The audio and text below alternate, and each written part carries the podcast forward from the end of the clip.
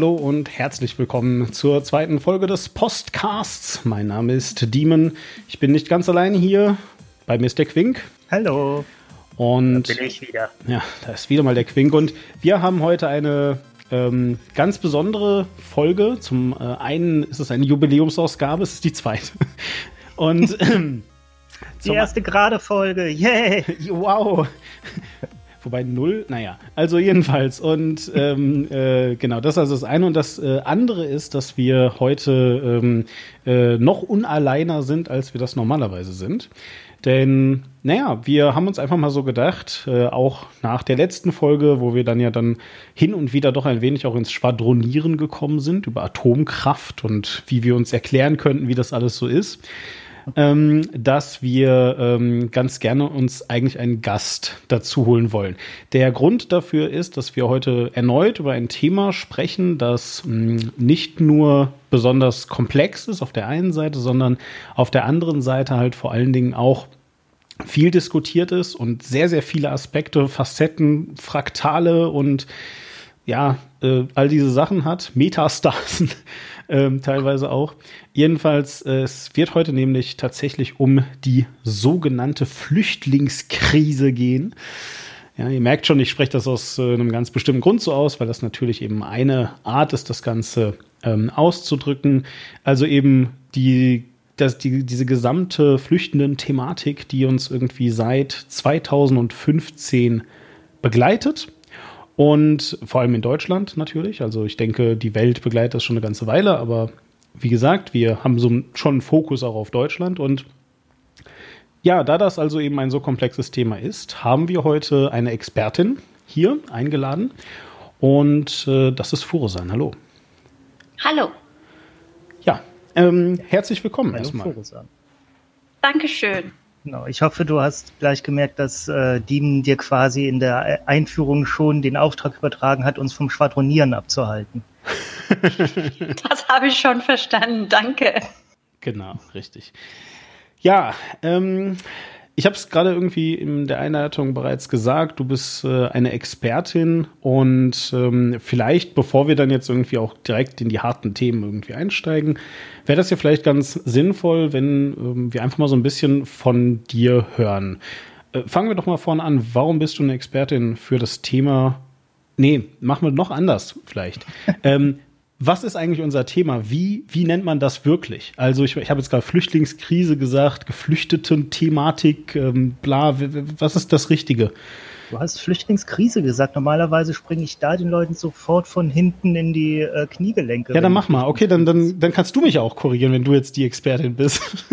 Ich meine, Flüchtlingskrise ist ja, ist ja nicht per se falsch. Das ist halt nur ein sehr beladener Begriff, ein vorfärbender Begriff, der schon halt von vornherein sagt, okay, da sind diese Menschen und dass die da sind, bedeutet eine Krise. Und das ist schlimm. Ja, oder es bedeutet, dass wir halt eine Verwaltungskrise haben, ja, die dann. Genau, aber das ist ja nicht die, äh, die Schuld dieser Menschen, und wenn du sagst Flüchtlingskrise, dann rückt das aber die Menschen in den Fokus dieser Krise. So, und jetzt sind wir schon nämlich, genau, jetzt sind wir schon mittendrin. Also, Frosan, erzähl uns, was machen wir falsch? Wie nennt man es wirklich? Ähm, ihr macht nicht was Falsches, aber ich würde sagen, genau, äh, Flüchtlingskrise bedeutet, dass die Menschen daran schuld sind, die nach Deutschland gekommen sind oder geflohen sind. Aber wir haben hier ein Verwaltungsproblem. Also ich würde sagen, ähm, wir haben bei Gasarbeiter hier ein Problem gehabt. Das ganze Verwaltungssystem war unfähig, ähm, diese Leute hier langfristig so eine Perspektive anzubieten also der Gedanke war, die sind vielleicht noch fünf, sechs Jahre bei uns und dann die kehren zurück nach Heimatländer. Und deshalb das Thema Integration war vom Tisch. Ähm, von daher würde ich sagen, seit 2015 haben wir das Problem, wohin mit vielen Menschen. Deutschland braucht Fachkräfte, Deutschland braucht Nachwuchs. Das, das steht ähm, außer Debatte. Aber genau so eine Gelegenheit kann genutzt werden, was Positives und was Gutes für Deutschland gemacht werden. Aber wenn das System versagt, dann können wir nicht sagen, dass die Geflüchteten daran schuld sind. Soweit ich, sage ich mal, eine Meinung von dem praktischen Teil meiner Arbeit ähm, sagen darf in diesem Bereich. Was ist denn deine Arbeit? Ähm, eine gute Frage. Ähm, Danke. Ich habe Politik. ich habe Politikwissenschaften studiert. Mein Masterstudium habe ich in Magdeburg gemacht und ein Schwerpunkt meines Studiums war Asylrecht und Menschenrechte.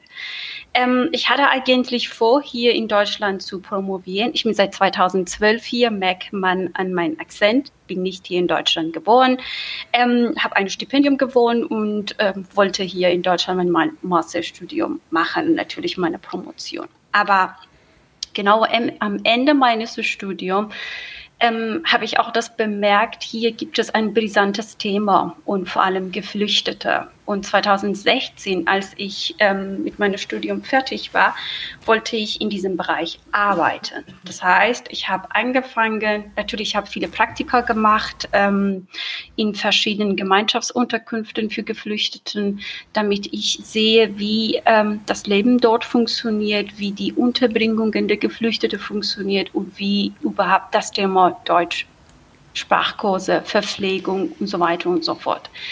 Ähm, genau, und dann habe ich angefangen in eine Gemeinschaftsunterkunft in Berlin. Ähm, damals war eine Notunterkunft im Bereich soziale Arbeit tätig zu sein, ähm, als Beraterin, wenn es um Asylanträge geht, ähm, Interviews, Vorbereitung, Verpflegung, Termine bei Arzt machen und ein bisschen ähm, das System klar machen für die Geflüchtete, die gar keine Ahnung haben, weil der Unterschied ist groß zwischen dem System in Deutschland und im Orient. Ähm, die Leute, die aus Irak, Afghanistan, Syrien, Iran kommen. Genau.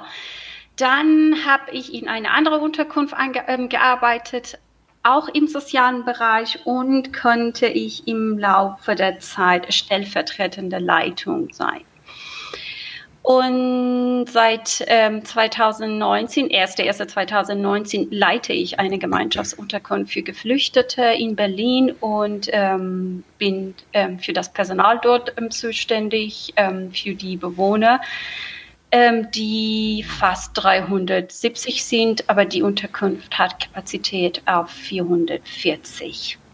Also, und wenn ich das jetzt richtig verstanden habe, dann ist, der, ist die korrekte Bezeichnung für das, was äh, oft in den Medien ja auch salopp Flüchtlingsheim oder Flüchtlingsunterkunft genannt wird, ist äh, ein ähm, Entschuldigung, Gemeinschaftsheim für Geflüchtete oder wie? Äh, Gemeinschaftsunterkunft ah. nennen wir. Okay. Mhm.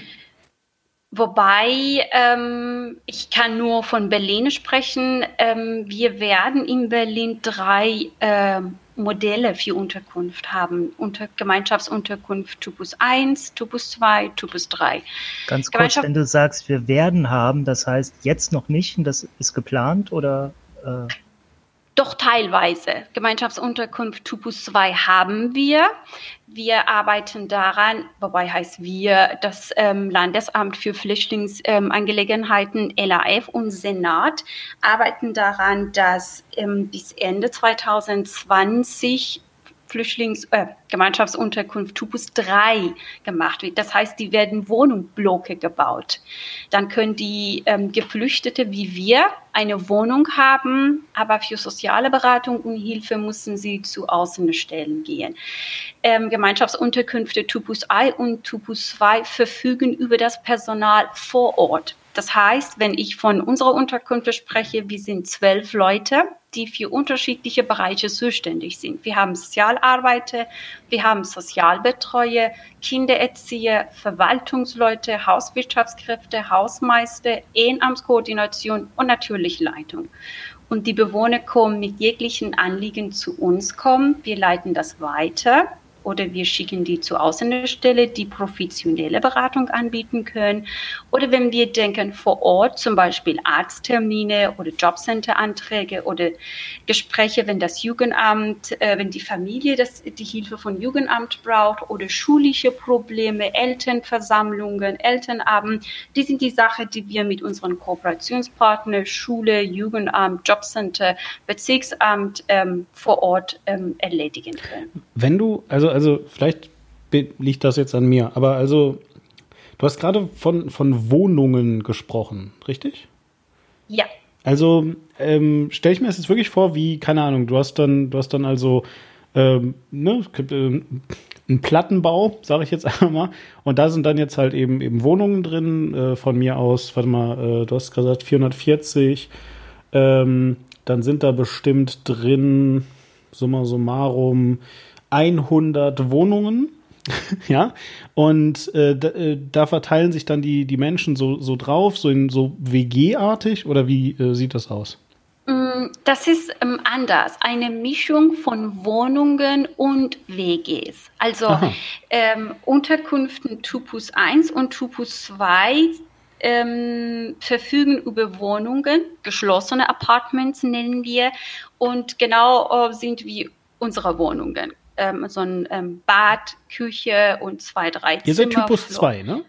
Wir sind Typus 2, genau, aber okay. die Wohnungen sind nur im Erdgeschoss, mhm. jedes Haus. Wir haben sechs Häuser und jedes Haus hat vier Wohnungen im Erdgeschoss und die sind für Schutzbedürftige. Schutzbedürftige Aha. bedeutet die Leute, die handicapped sind, die, Leute, die Leute, die auf dem Rollstuhl sitzen, die Leute, die drastische gesundheitliche Probleme haben, Diabetik, zum Beispiel Krebs und so weiter und so fort. Das heißt, die haben ein Anrecht auf diese Wohnungen. Ab ersten Etagen haben wir nur Einzelzimmer und Doppelzimmer, gemeinsame Küchen und Bäder.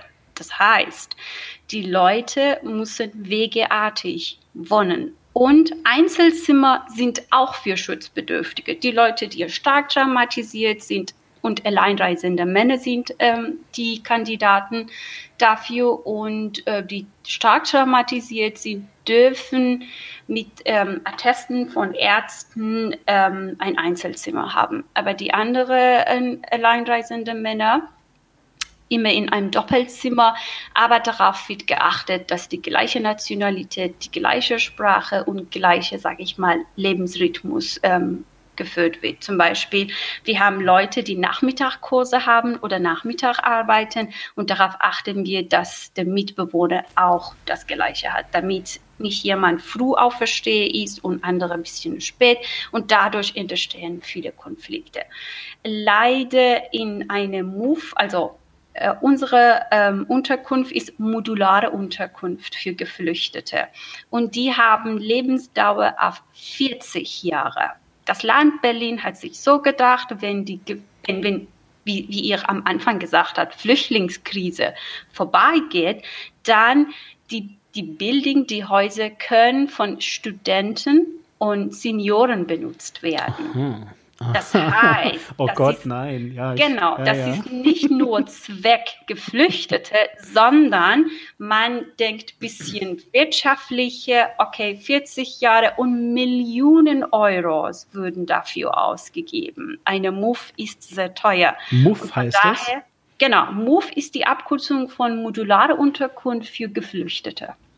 Das ist so eine, so eine typisch, also wirklich, das wäre so eine typisch deutsche Abkürzung. Warum, warum haben sie sich nicht Muck genannt? Warum ist es Muff heißen?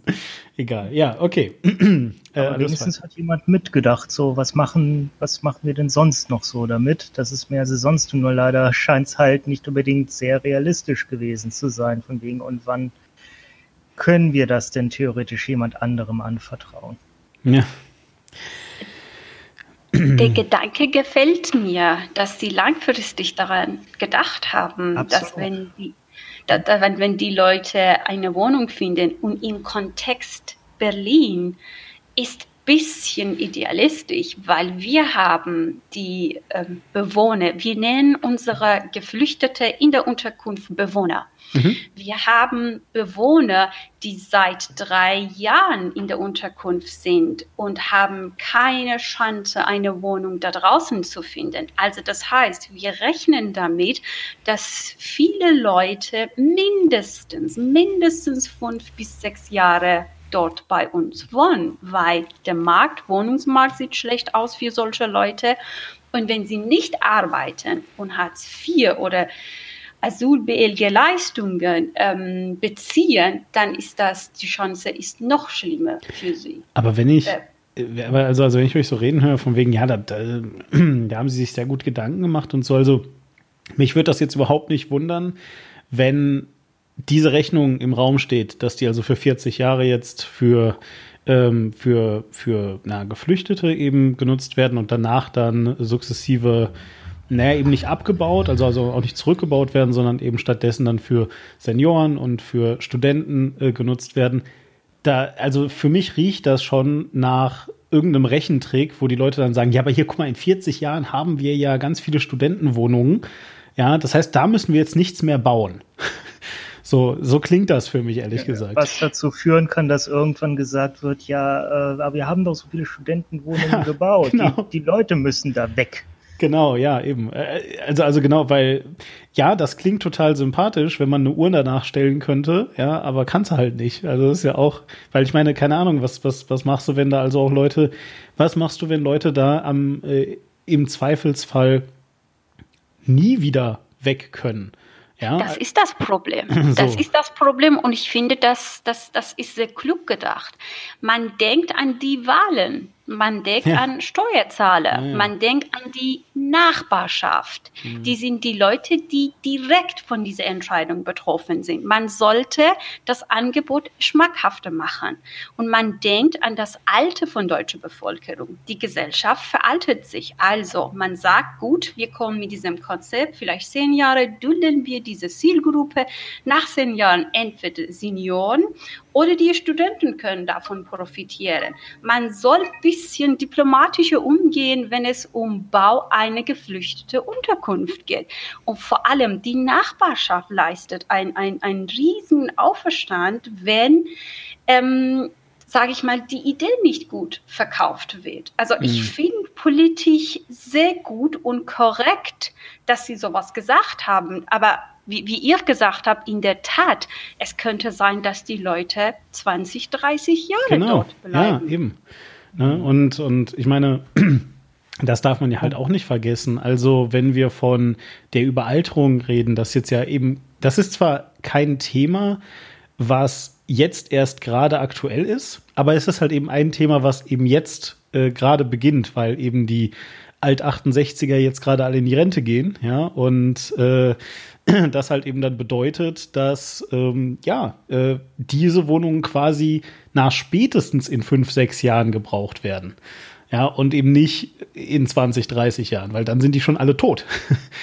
ja, also das muss man eben auch sehen. Und ähm, Studenten, klar, also ich meine, das ist dann nur ein anderes, die sind dann nicht alle tot, aber die brauchen auch natürlich jetzt irgendwas zum Wohnen. Aber äh, trotzdem, ja. Also, ja, finde ich faszinierend. Ähm, lass uns nur vielleicht äh, langsam von dem Thema ein bisschen weggehen, weil ich habe das Gefühl, dass sich ganz viel immer wieder darauf beziehen wird, während wir heute sprechen.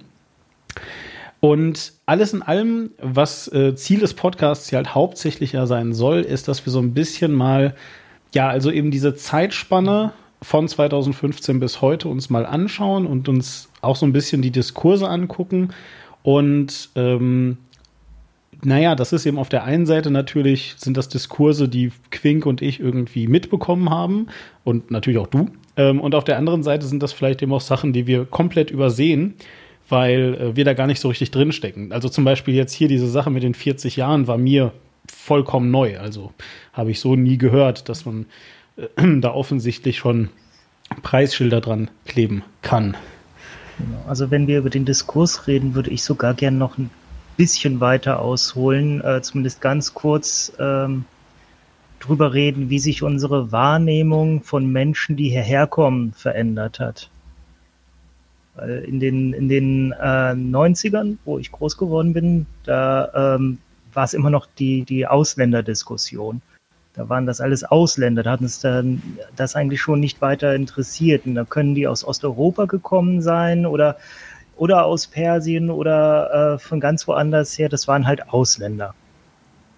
Und das waren die nicht äh, gewollten. Das hat sich dann geändert aus meiner ähm, Perspektive und ich glaube, da gibt es auch diverse Arbeiten zu, die das bestätigen, mit 9-11.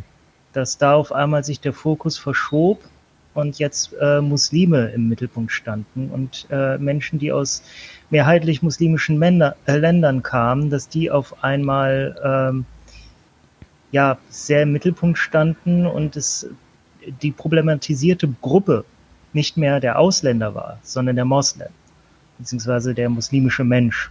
Also, also, also, also quasi weg von, weg von einer geografischen und hin zu einer religiösen Diskussion, oder? Die Religion war vielen Leuten tatsächlich fast egal. Die wurde nur, äh, also ich meine, äh, äh, der, äh, der Islam, wie er in verschiedenen Ländern gelebt wird, hat ja leider eine stark politische Komponente. Also es äh, ist eben, äh, wird als Vorwand für Politik genommen. Ich meine, nichts anderes machen Al-Qaida und Kohorten ja, dass die sagen, wir müssen äh, gegen den und den kämpfen und das so verteidigen, weil der Islam das sagt.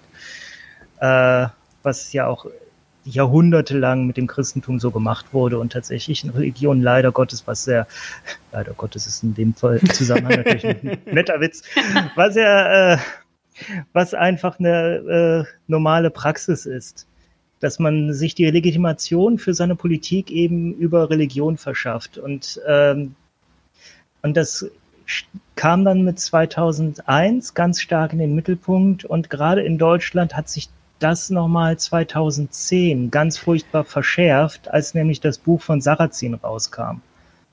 Und das damit auf einmal äh, legitim wurde, dass man ähm, sagt, Moslems sind aber unwerter als andere Menschen.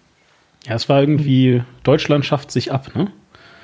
Genau. Genau. Das, so hieß das Buch damals. Das äh, gab eine große Kampagne von Bild dazu, die äh, versucht haben durchzusetzen, äh, dass jeder über dieses Buch redet, dass am besten jeder es gelesen haben muss.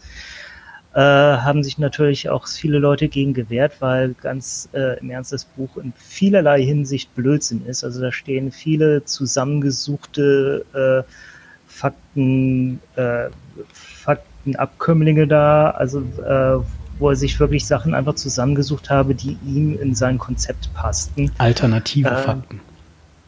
Alternative Fakten oder eben halt äh, speziell Untersuchungsergebnisse so cherry-picked, die, die halt seine äh, vorgefasste Meinung unterstützt haben. Und das ähm, Ganze dann zu so einem Brei zusammengesetzt, der halt äh, sagt, ja, die äh, Zuwanderer, die hierher kommen, das sind eben so die äh, minder bemittelten meistens. Und die äh, sind aber sehr viel frugaler, also die, äh, die sind, äh, die kriegen sehr viel mehr Kinder als, äh, als die deutsche Bevölkerung und deswegen ersetzen die uns nach und nach. Also so ein komplett biologistisches Argument. Ähm, was halt einfach auch noch für viele Leute Ängste so ein bisschen legitimiert hat. Und äh, ich man kann natürlich nicht nachweisen oder nicht gut nachweisen, dass das einen direkten Zusammenhang hat. Aber direkt in Anschluss daran äh, wurde dann ja auch äh, ein paar Jahre später Pegida groß. Dann hat die, ist die AfD, die ja vorher vor allem eine europakritische Partei war, sich da sehr äh, auf den Zug gesetzt. Und dann 2015 gab es halt den enormen äh, geflüchteten Zustrom nach Deutschland und den Fall, wo Angela Merkel nicht die Grenze öffnete. Das möchte ich auch nochmal ganz klar sagen. Das ist nämlich im Thema Diskurs auch wieder so etwas, was richtig schön immer durcheinander geht. Die, die Grenze war offen. Wir hatten damals schon Schengen. Die musste sie nicht öffnen. Sie hat nur zugestimmt, dass dieser äh, Zug mit den ganzen Menschen aus Ungarn, dass der zu uns durchkommen kann, weil sie auch nicht wollte, dass da äh, Bilder entstehen, wo irgendwelche Leute an der Grenze mit Waffengewalt zurückgewiesen werden äh, müssen.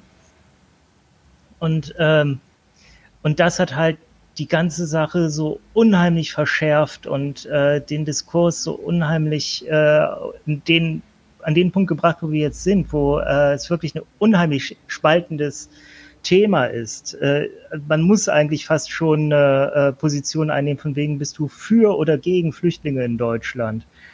Und sehr viele Menschen einfach sehr, mit sehr viel Pauschalurteilen, sowohl positiven als auch negativen daran gehen.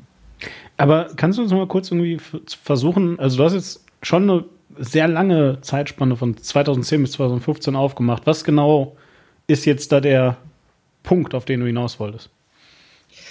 Äh, dass eben äh, A, dass wir ähm, von 2000, vor 2001 Ausländer ist auf Muslime zusammengeschrumpft haben und jetzt äh, mit 2015 eigentlich sehr stark auf Geflüchtete und dass dazu noch äh, dass alles mehr und mehr, äh, dass eine Abwertung von Muslimen mehr und mehr delegitimiert, äh, nicht delegitimiert, sondern legitimiert wurde durch eben Sachen, äh, also 9-11 hat natürlich schon vieles dazu beigetragen. Ich meine, wir hatten damals eine rot-grüne Regierung, die auf einmal sehr illiberale äh, Gesetze verabschiedet hat mit Innenminister Otto Schilly damals, der dann Rasterfahndung und sowas angewendet hat. Ne, Furusan wird das ich weiß nicht, ob du das in irgendeiner Form schon, falls du damals schon Politik interessiert warst, in Afghanistan mitbekommen hast. Doch, doch, die ganze Geschichte.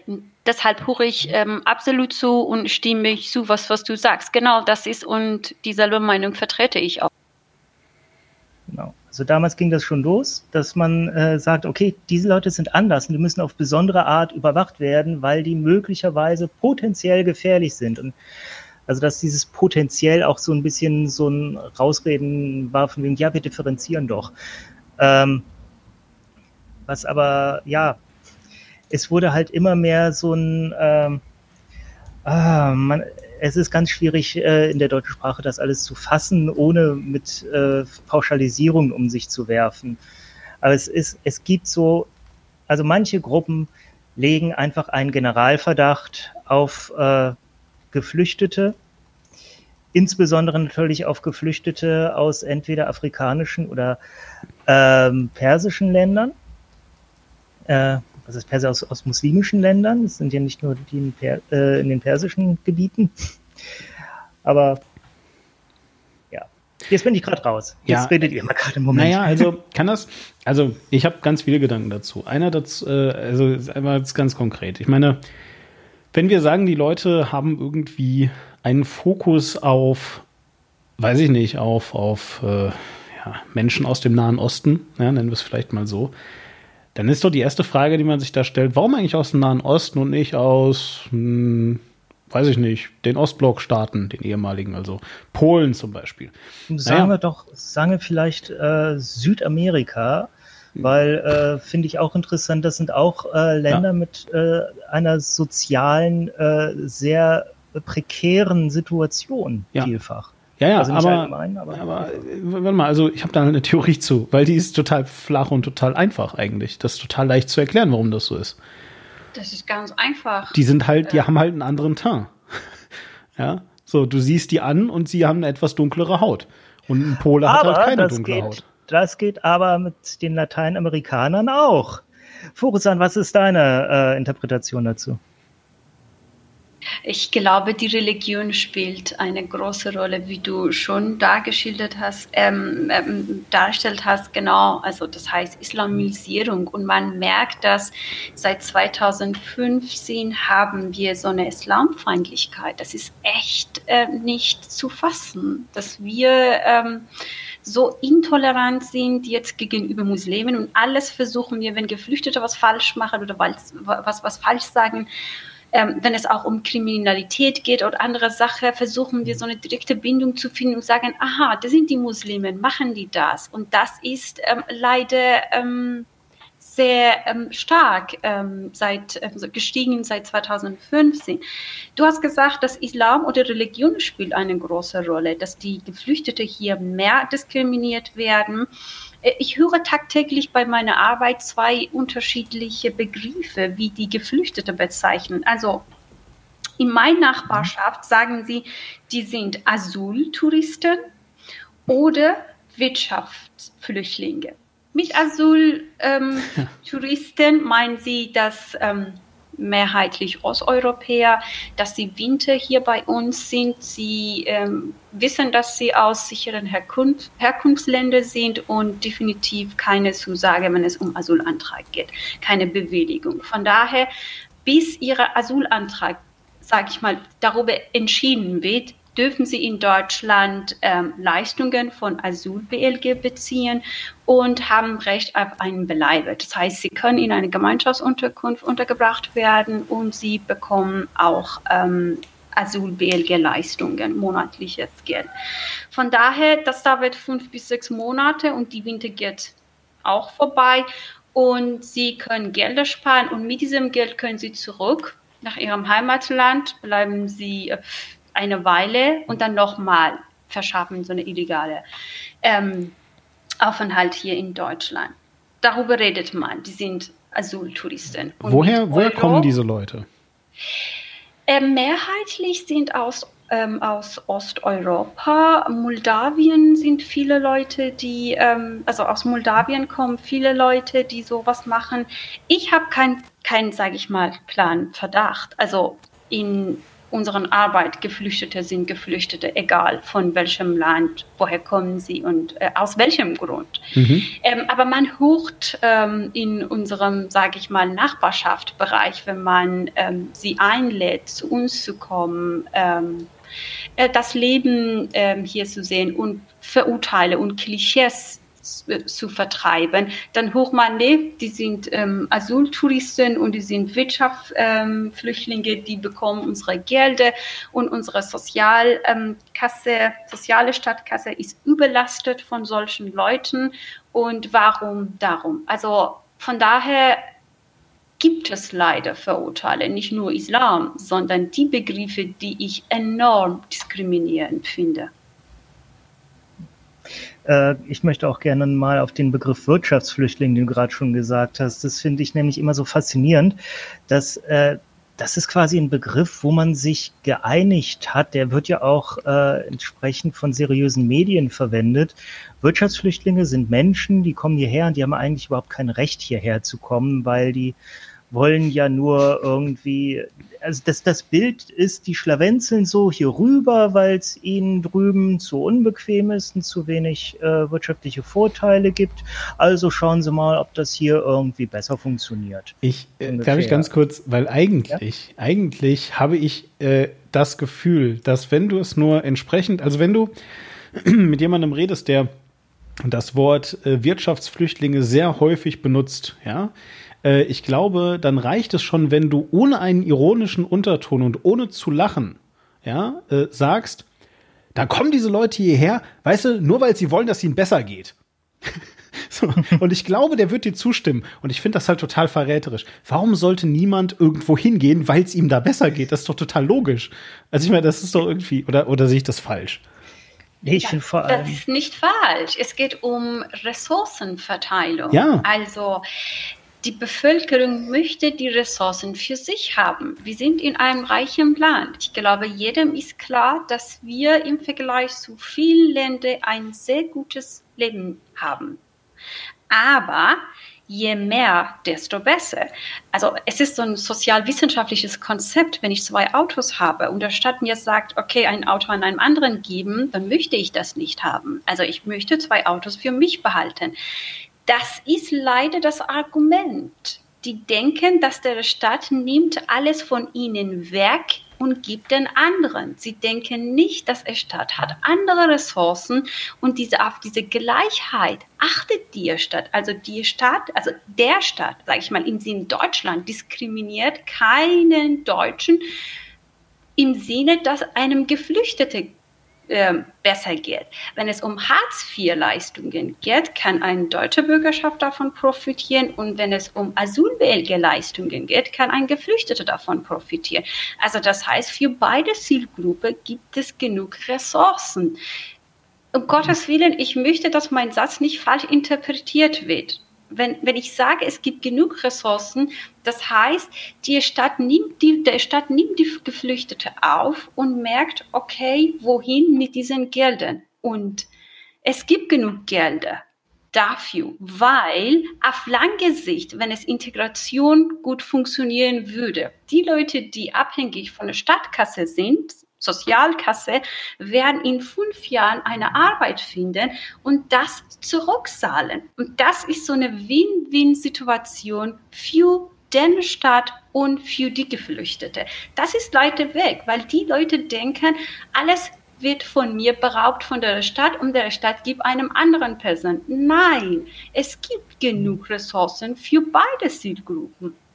Es gibt ja dieses schöne Wort Nullsummenspiel dass äh, die Menschen glauben, das ist alles ein Nullsummenspiel. Ich meine, Nullsummenspiel heißt, am Ende steht Null und äh, irgendwann ist einfach der Topf leer. Irgendwann ist alles verteilt und dann hat der eine so viel und der andere so viel.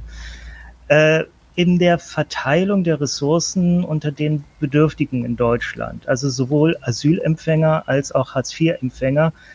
Sind wir nicht an diesem Punkt, dass wir uns darüber Sorgen machen müssen? Und wir, ähm, wir sind auch, äh, ich meine, das sind ja auch getrennte Töpfe. Das heißt, was äh, an einen Asylempfänger geht, das wird am Hartz-IV-Empfänger schon mal nicht weggenommen. Ich finde das gerade total faszinierend, weil was ich sehe, ist, dass wir also Quink hat gerade ein Argument vorgebracht, was man sicherlich häufig hört. Ja, also ähm, ganz runtergedampft, äh, was du gerade gesagt hast, war ja, viele Leute finden den politischen Islam befremdlich. Ja. Und äh, dann, dann hat jetzt halt äh, Fosan irgendwie nochmal gebracht, dass Leute Angst haben könnten, dass ihnen Geld, naja, vielleicht nicht weggenommen wird, zwingend, aber zumindest das Geld, was eigentlich zum Beispiel. Ne? Also hört man ja dann für den Ausbau ihrer Kita, ihres Schwimmbades, ihres You name it, dass das weggenommen wird, um es jemand anderem zu geben. Und ähm, ich finde das total faszinierend, weil ich habe das Gefühl, dass diese beiden Tracks existieren, von völlig unterschiedlichen Menschen gebracht werden und du das Problem hast, dass du beiden irgendwie was erklären möchtest, nämlich, dass es eigentlich genug gibt, theoretisch. Ne? Und äh, ich finde das deswegen so interessant, weil ähm, äh, Gerade hatte, hatte Fosan halt, äh, halt dann so gesagt, naja, nach fünf Jahren haben die dann einen Job, dann werden die Steuerzahler und dann zahlen die das ja doppelt und dreifach und sechs Millionenfach zurück, weil und so weiter.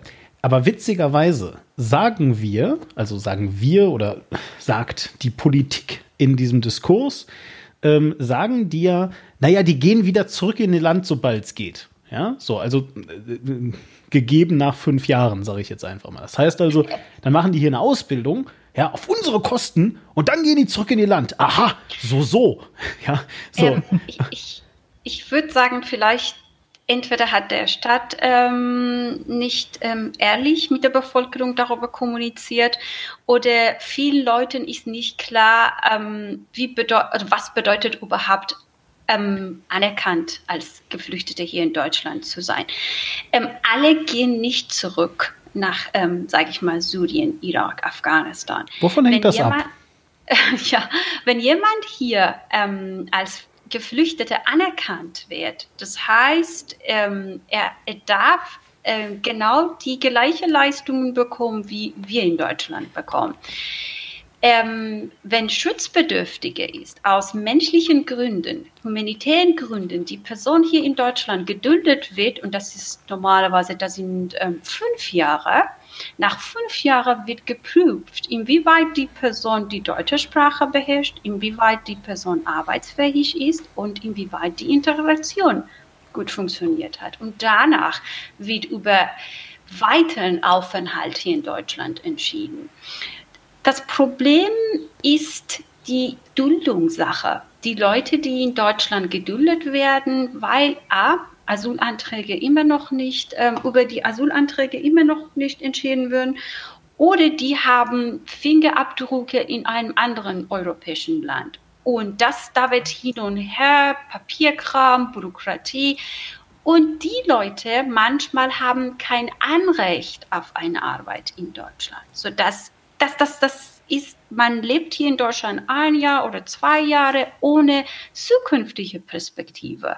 Ganz das, kurz, äh, das, was du gerade in den Fingerabdrücken sagtest, da geht es darum, in welchem EU-Land sie zuerst eingetreten sind, weil da müssen sie ihre Fingerabdrücke abgeben, nicht wahr? Genau, genau, das nennt man Dublin-Verfahren. Und das Land, also das erste Land ist dafür zuständig, äh, über den Asylantrag zu entscheiden. Sei es, ähm, sage ich mal, Italien, Griechenland sein. Und das Problem ist, Deutschland ist wie Paradies, wie viele Geflüchtete, wenn es um menschliches Leben geht. Hier in Deutschland haben die Geflüchtete mehr Vorteile als in Griechenland. Ich weiß nicht, ob ihr manchmal ein paar Bilder gesehen habt von geflüchteten Unterkünften in Serbien, in Griechenland, in Italien, wie unmenschlich die Leute wohnen und manche auf der Straße allein gelassen. Von daher, keine Geflüchtete möchte zurück nach diesen Ländern. Und nach einem Jahr Aufenthalt in Deutschland ist Deutschland dafür zuständig, den Asylantrag äh, über den Asylantrag zu entscheiden. Und viele Geflüchtete möchten dieses, dieses Jahr irgendwie schaffen. Äh, hm. Über den Kirchasyl zum Beispiel, die gehen in die Kirche äh, und ein Jahr tauchen die unter. Und nach einem Jahr ähm, ist ähm, Deutschland dafür zuständig, ähm, ihn als sage ich mal, sie, ähm, sie als Geflüchtete aufzunehmen und nochmal das Interview, das erste Interview, das zweite Interview. Es gibt viele Komplikationen, wenn es um Asylanträge geht, wenn es um, was sag, sag ich mal, wenn es um Bewilligung der Asylanträge oder Ablehnung geht. Es gibt so viele legale Wege, wo man hier als Geflüchtete subsidiären Schutz bekommen hat. Was heißt das Jahre. eigentlich? Das habe ich schon so oft gehört. Subsidiärer Schutz, ich weiß nicht, was das heißt. Ähm, das ist auch irgendwie neu in unserem Bereich Asyl. Ähm, erinnert euch daran, dass ähm, viele Geflüchtete aus Syrien nach Deutschland gekommen ja, sind seit genau. 2015. Und weil die Situation dort sehr unmenschlich war und herrschte Krieg überall. Das war doch eigentlich war der Kickoff, oder? Also ich meine, richtig, äh, so, genau. so Syrien, ich, ich weiß, in Syrien ist äh, der Mann mit dem Namen, den ich nur sehr schwer aussprechen kann. Äh, Bashar glaube, Assad, der Präsident. Ja, genau. Genau. Ja, genau. So, Richtig. Und, und der führt Krieg gegen äh, äh, eigentlich Teile seiner eigenen Bevölkerung. Ne? Ja, ja, es fing an mit dem arabischen Frühling, damals als die Bevölkerung äh, in verschiedenen arabischen ja. Ländern sich aufgelehnt hat und gesagt hat, wir sind damit unzufrieden, wie es hier läuft, wir wollen, dass jetzt endlich mal was besser wird und sich ändert. Genau, das war eigentlich eine friedliche Demonstration Demonstration ähm, im Namen von arabischen Frühling und weil Bashar Assad der Präsident von Minderheiten war, von Alawiten und die Mehrheit immer diskriminiert würde und alle Ressourcen nur für Bashar Assad und diese Gruppe benutzt wird, die haben nach Reformen gefragt. Und der Präsident hat Widerstand geleistet und nach und nach haben die Nachbarländer vor allem die Türkei und Iran und später ähm, äh, Russland ähm, sich ähm, eingemischt und dann kam äh, zu einem, sage ich mal, Krieg. Aber zum Thema subsidiären Schutz aus humanitären Gründen könnte die Deutschland nicht diese äh, Flut von ähm, Geflüchteten von Syrien nach Hause zu schicken, weil das war menschlich nicht korrekt. Deshalb wurde gesagt, dass alle Syrien egal ob der Asyl, sage ich mal, ob die Gründe für Asylantrag ähm, je nach Genfer Konvention sind oder nicht, die dürfen erstmal drei bis vier, drei bis fünf Jahre in Deutschland bleiben. Die haben ein Anrecht auf ähm, Integrationskurs, das heißt, die können Deutsch lernen und später haben sie können eine Ausbildung machen. Das heißt, damals musste man diese Entscheidung treffen, weil ähm, es stand vor der Tour ähm, tausende Leute von nur Syrien. Und das hat leider zu einer sehr großen Unzufriedenheit unter anderem Geflüchteten geführt, Diskriminierung unter Geflüchtete. Dass die anderen Länder wie Afghanistan, sage ich mal, Iran oder äh, Pakistan mussten immer genau begründen und Genfer Konvention war Leitfaden für Bewilligung oder Absage des Asylantrags. Und das hat viele Unzufriedenheiten und Unruhe mitgebracht. Wir sind alle Geflüchtete und warum wird nur oder würde nur eine Zielgruppe bevorzugt? Warte mal ganz kurz. Also ich muss das mal kurz jetzt in meine Worte übersetzen. Also was du mir jetzt gerade sagst, ist, also subsidiärer Schutz. Ja, ich versuche das wirklich mal. Also subsidiärer Schutz klingt für mich äh, wenn du, also wenn, wenn ich jetzt erstmal so weiß, was es bedeutet, dann ist es ja total nett. Voll der Freifahrtschein, du kommst hier hin, kommst aus Syrien, darfst hier drei bis fünf Jahre bleiben, kriegst sogar noch Deutschkurse und hast danach vielleicht oder hast halt währenddessen sogar schon Aussichten, äh, halt, ähm, ja, wie soll ich sagen, äh, äh, eine Ausbildung vielleicht anzufangen oder irgendwie sowas. Ja, und vielleicht darfst du dann sogar ganz bleiben, mal gucken, wir sehen uns das an und so weiter während halt alle äh, nicht subsidiär ähm, äh, Schutz äh, ähm, Leute, die das dürfen, so, die dürfen das halt alle nicht. So. Sagst du mir jetzt gerade, dass der Grund für, subsidiären, für diesen subsidiären Schutz, der also was Gutes ist, wenn ich dich richtig verstanden habe, dass dieser Grund nicht ist, dass ähm, äh, wir so nett sind, sondern dass das so viele waren und wir keine Lust hatten einzugestehen, dass wir äh, einfach bürokratisch überfordert sind?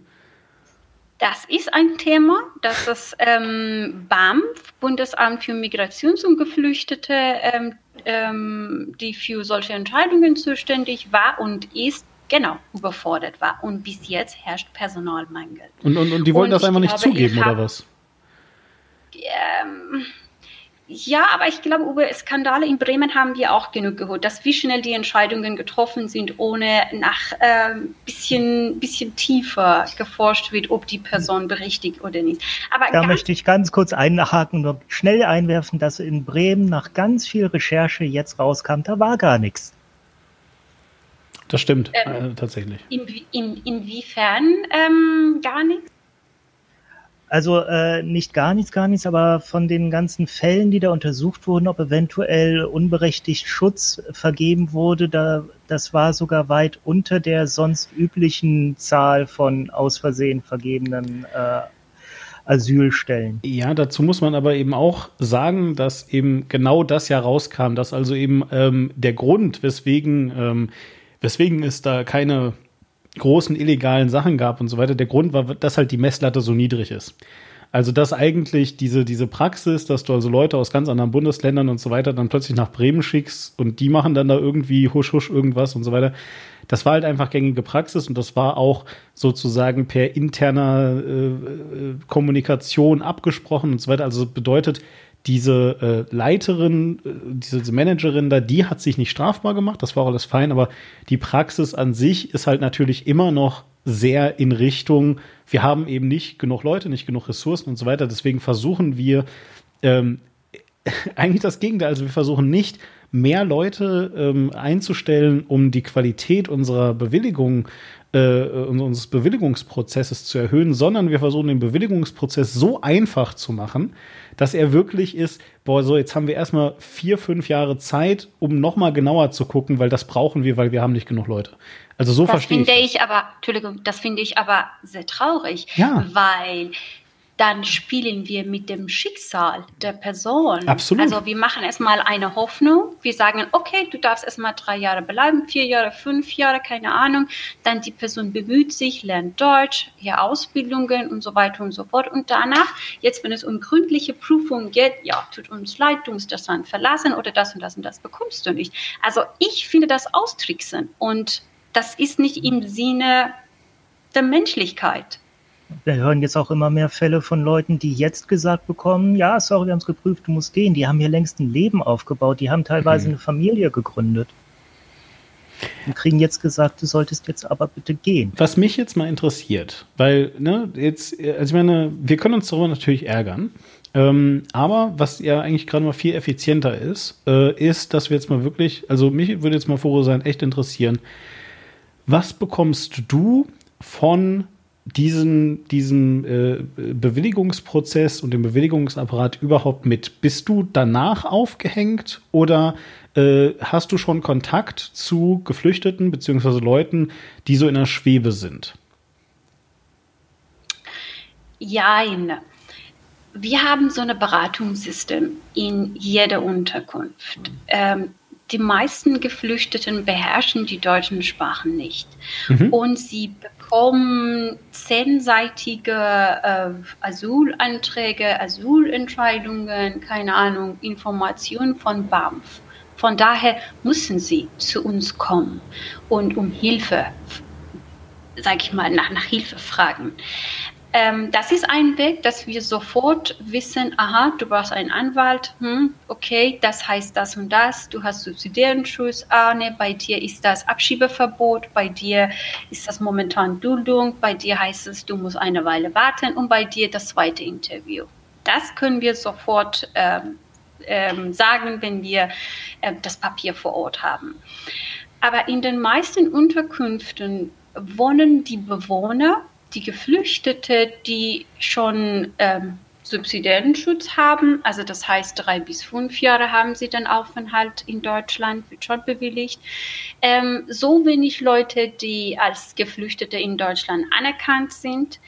Ähm, die meisten Familien, die aus Afghanistan sind, haben Abschiebeverbot, weil Berlin schiebt momentan Gott sei Dank keine Familie vor und dann das äh, ab. Und von daher ähm, viele alleinreisende Männer, das ist ähm, leider das Traurigste. Das betrifft immer die alleinreisenden Männer, egal aus welchem Land, dass entweder über ihren Asylantrag noch nicht entschieden würde oder sie warten auf das zweite Interview oder die haben Fingerabdrücke, Dublin-Verfahren.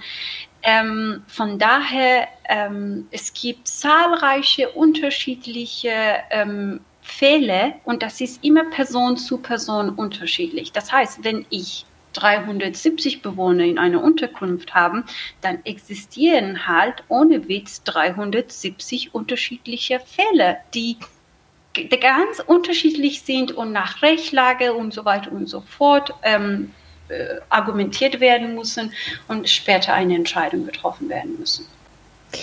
Und da zu dem Ganzen sei auch noch gesagt, der arabische Frühling begann ja 2000, also Ende 2010 gingen diese Proteste los und dass man es dann arabischen Frühling nannt, das war dann so 2011. Und dann kippte auch im Verlaufe des Jahres 2011 die Lage in Syrien und seitdem war eigentlich klar, dass früher oder später da auch Flüchtlinge nach Europa kommen würden. Und äh, die Regierung hat es unterlassen, wirklich auch, weil die auch wusste, das wäre unpopulär haben die einfach keinerlei Vorsorge getroffen, um sich da in irgendeiner Form logistisch oder in sonst einer Form darauf vorzubereiten. Keine zusätzlichen Stellen geschaffen, nichts. Also obwohl absehbar war, dass da jetzt sehr viel mehr Leute kommen als sonst. Ich glaube, die haben falsch berechnet. Die dachten, dass die meisten Geflüchtete von Syrien gehen, ähm, sag ich mal, nach Libanon, die Tür Türkei und sie schaffen nicht den langen Weg zu Europa. Das war so eine, so eine falsche Berechnung und da haben äh, viele Geflüchtete haben die Politik hier in Deutschland überrascht, als sie äh, sich auf den Weg nach Deutschland und nach Europa gemacht haben. Ich, ich würde sagen, dass Viele haben vielleicht entweder die Krise in Syrien unterschätzt, weil gleichzeitig gab es, gab es auch andere Krisen in anderen arabischen Ländern, die mehr oder weniger gemeistert worden ist.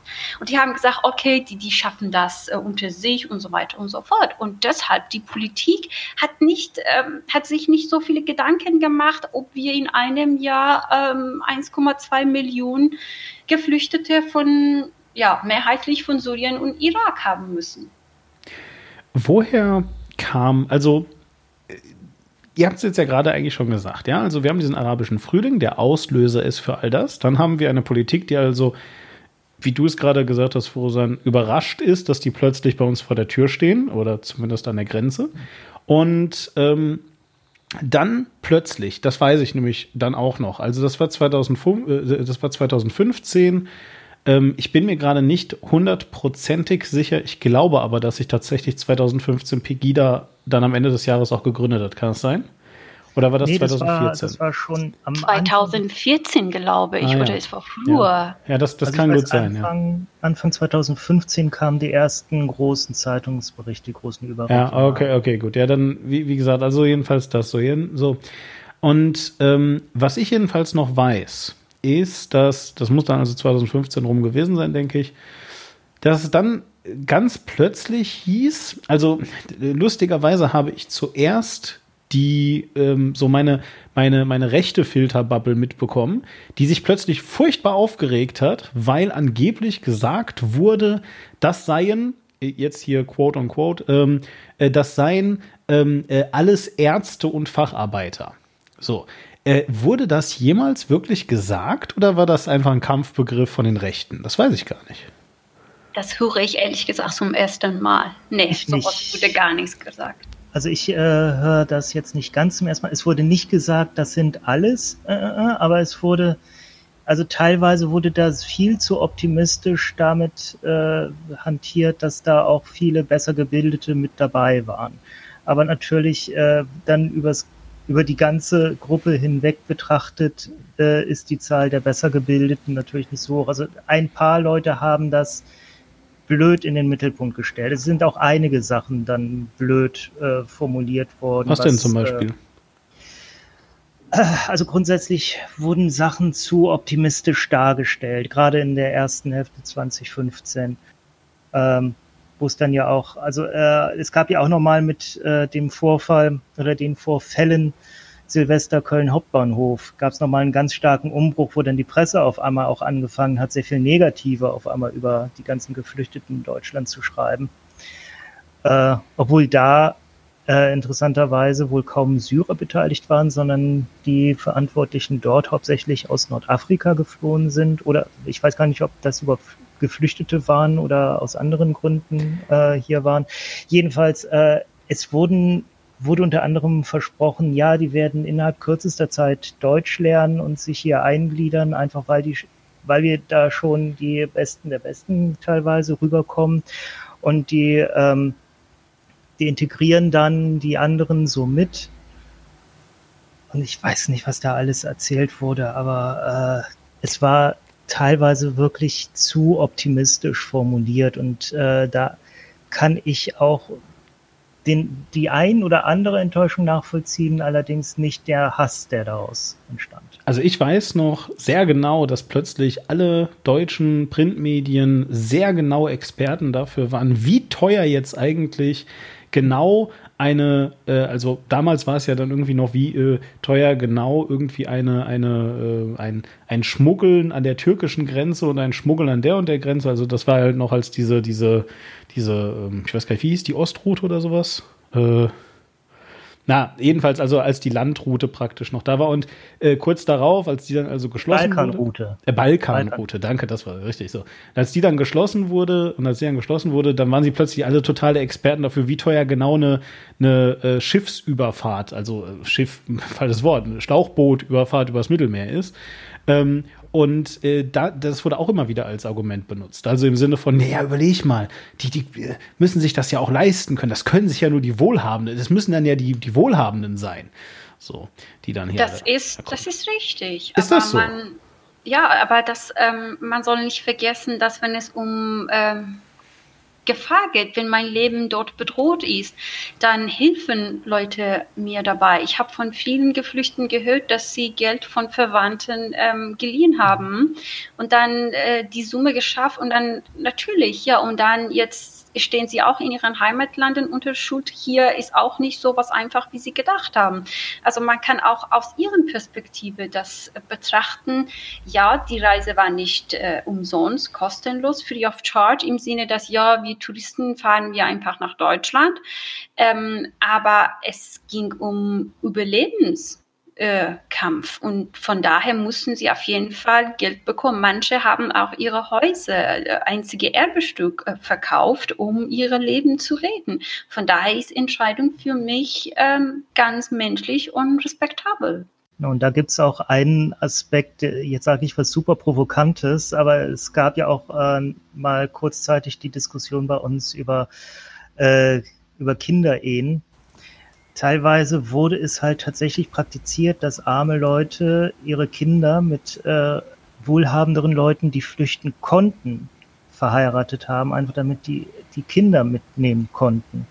Und das waren natürlich Zweckehen und so, aber als dann hier in Deutschland natürlich, äh, das ist ein irrsinniges Reizthema, Kinderehe. Und ja, es ist etwas, was wir nicht wollen, was wir schon aus äh, äh, aus unseren eigenen kulturellen Erfahrungen damit nicht wollen, was wir äh, dann natürlich auch bei anderen nicht wollen, dass, äh, dass da Kinderehen äh, bestehen. Allerdings hatte das damals für manche Leute war es wirklich der einzige Ausweg aus einer Notsituation und deswegen waren jetzt nicht unbedingt alle Kinderehen von vornherein komplett zu verurteilen. Natürlich immer da, wo es dann auch zu einem sexuellen Aspekt in dieser Beziehung kam, da äh, da konnte man es schlecht entschuldigen. War das wirklich so? Also gab es das wirklich? Hab ich noch, das habe ich jetzt noch nie gehört zum Beispiel.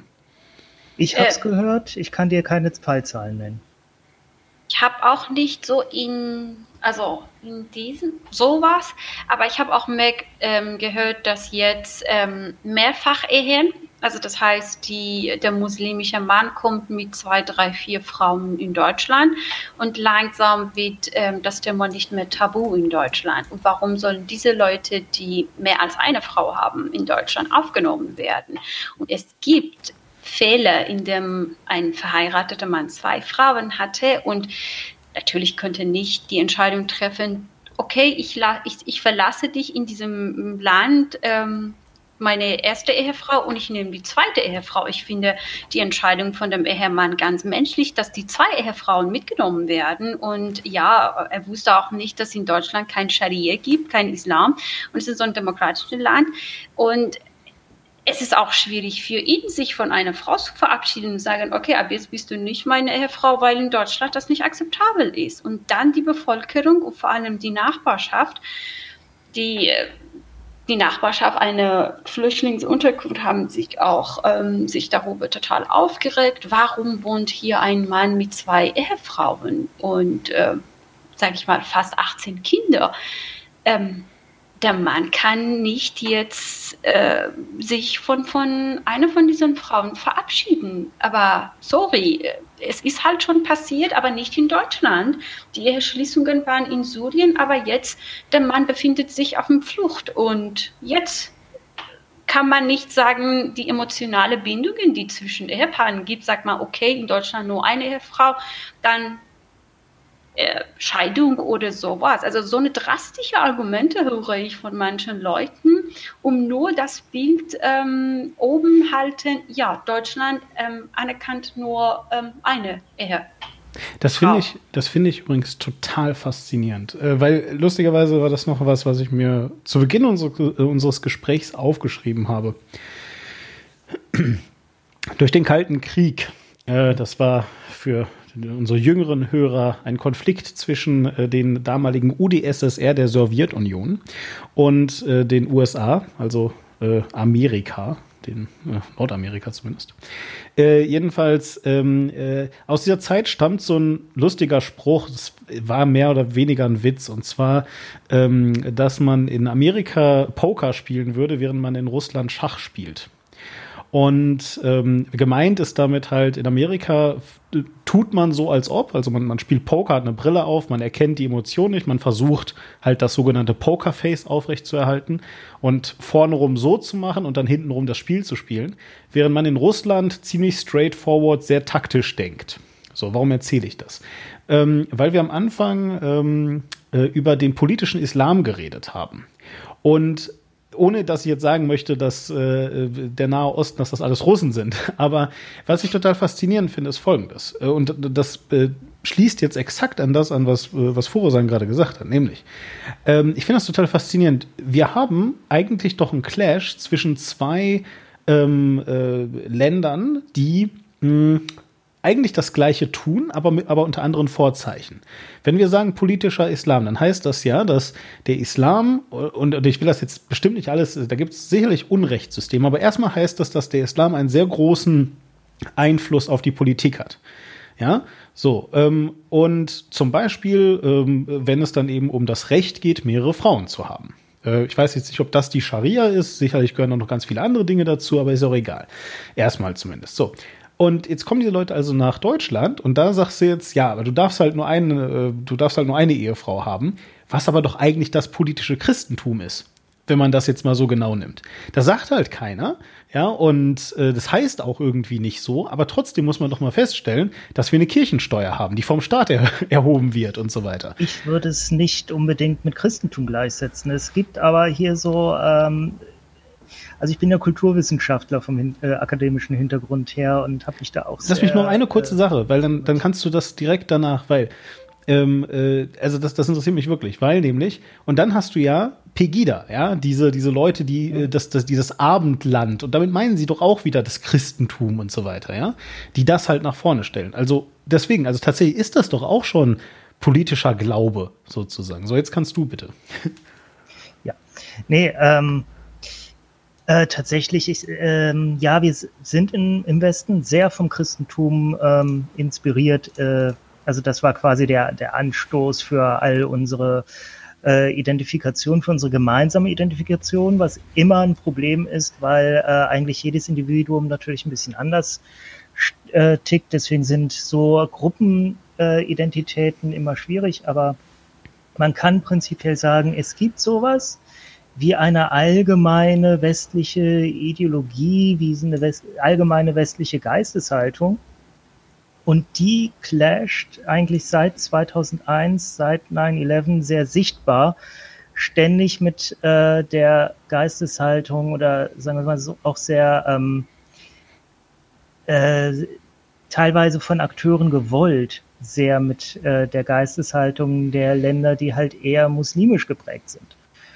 Ähm, da werden teilweise auch äh, Unterschiede sehr stark überbetont und es hat auch sehr, sehr viel mit mangelndem Wissen übereinander zu tun. Ich meine, du hast gerade zum Beispiel die Scharia angeführt. Wie viele Leute denken, die Scharia ist ein Buch, äh, das man äh, kaufen kann, das man als Muslim irgendwann bekommt oder das steht irgendwie im Koran.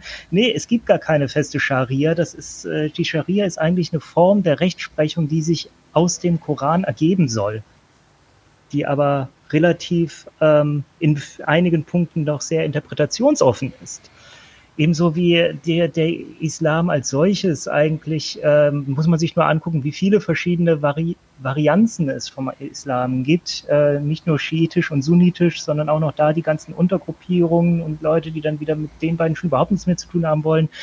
Ähm, dass da, ähm, wie wie sehr man so eine Religion eigentlich in sehr unterschiedliche Richt Richtungen interpretieren kann. Und es gibt ja auch, was auch sehr viele Moslems äh, in Deutschland leben, den sehr liberalen Islam, ähm, dem allerdings von, ähm, von vielen Rechten in Deutschland quasi die äh, Existenzmöglichkeit abgesprochen wird. So, die, die bilden sich was ein, es kann es nicht geben, der Islam ist so und so und muss immer stark sein. Interessanterweise äh, ich habe mich mal mit ein paar Islamwissenschaftlern unterhalten und die fanden das auch sehr bitter, ironisch, äh, amüsant irgendwie, dass das Bild, das die Rechte vom Islam verbreitet, sehr mit dem übereinstimmt, was äh, was radikale Moslems, was radikale Islamisten gerne über diesen Islam verbreitet sehen möchten. Also die spielen sich gegenseitig eigentlich total in die Karten und das ist so bitter und so lustig auf einer anderen Ebene, die, über die man leider nicht mehr lachen kann. Ja. Nee, da hast du recht, weil ähm, wenn man ähm, einen Blick darauf wird, ähm, wirft, wie Islam in unterschiedlichen islamischen Ländern interpretiert wird, dann kann man sagen, das ist personenbezogene Interpretation und in diesem Fall sage ich ähm, religiöse Gelehrtheitsinterpretation. Der Islam in Iran ist ganz anders als schiitisches Islam in, in Irak, in Bahrain und der sunnitische Islam in Afghanistan ist ganz anders als in Saudi-Arabien oder in anderen arabischen Ländern.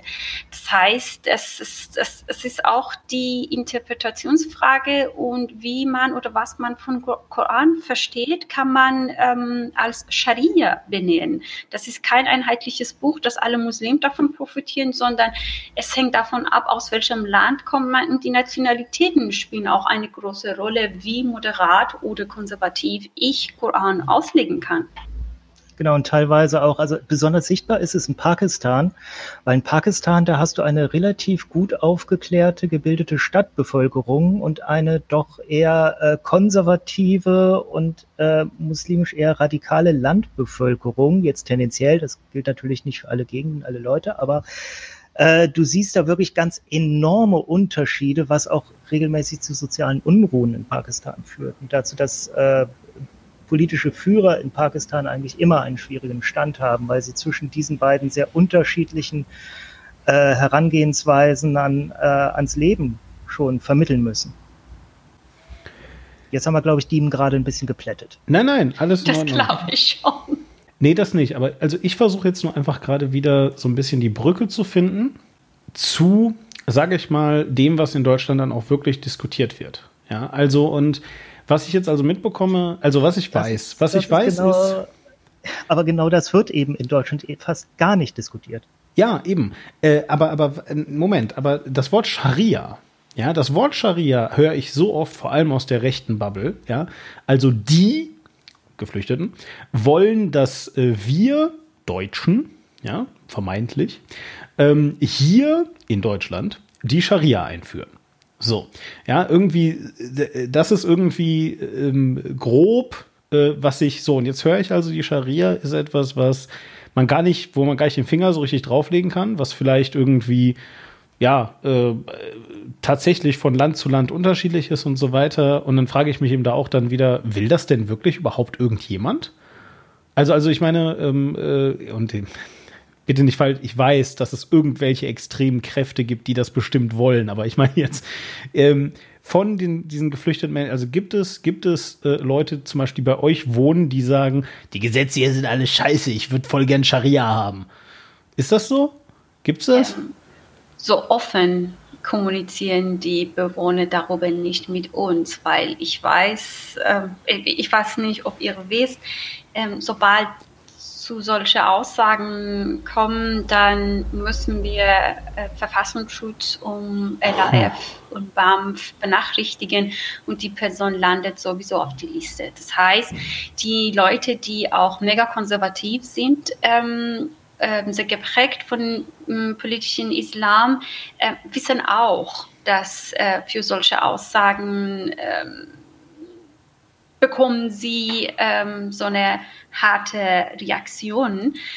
Aber das Gute ist, dass ähm, die meisten Leute, die, die solche Gedanken haben, nicht in eine Flüchtlingsunterkunft oder in eine Gemeinschaftsunterkunft wollen, weil dafür brauchen sie so viel freien Raum und in einer Gemeinschaftsunterkunft hat man nicht so, so viel Privaträume, ähm, äh, weil alles soll geheim bleiben und äh, nur unter engste vertraute ähm, Kreis.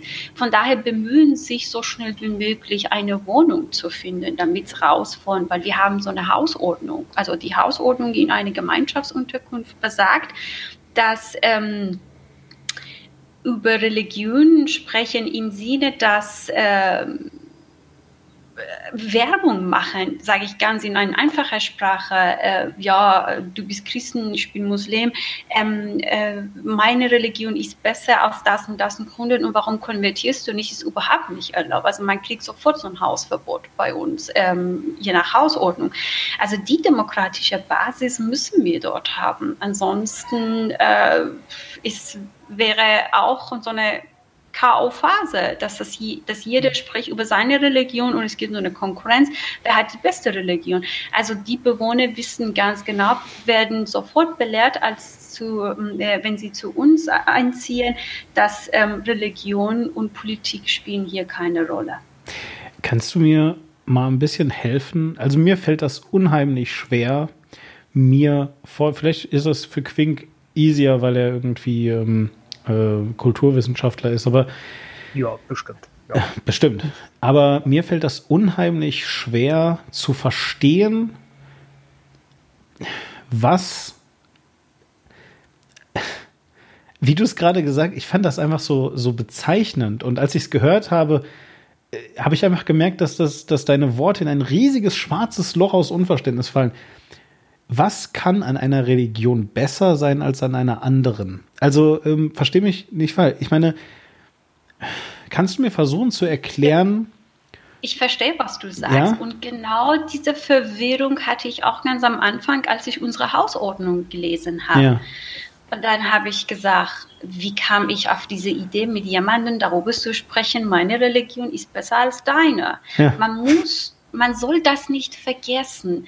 Die meisten Leute kommen aus Regionen, aus Ländern, die nur die es nur eine Religion gibt und nur eine ist die beste Religion und quasi Islam. Also das heißt, die hatten immer Christentum, Judentum oder andere, sage ich mal, Sekten als nicht wertvoll bezeichnet im Schulsystem, im gesellschaftlichen System, Scharia-System. Man wird sogar bestraft in manchen Ländern, wenn man über Christentum und Judentum frei frei spricht.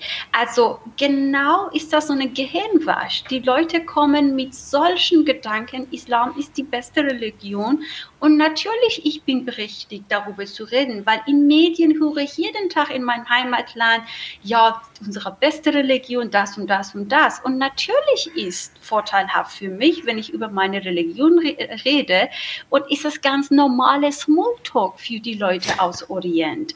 Nicht so gefährlich, sage ich mal, wie hier in Deutschland und Europa, weil Religion gehört zu privatem Leben.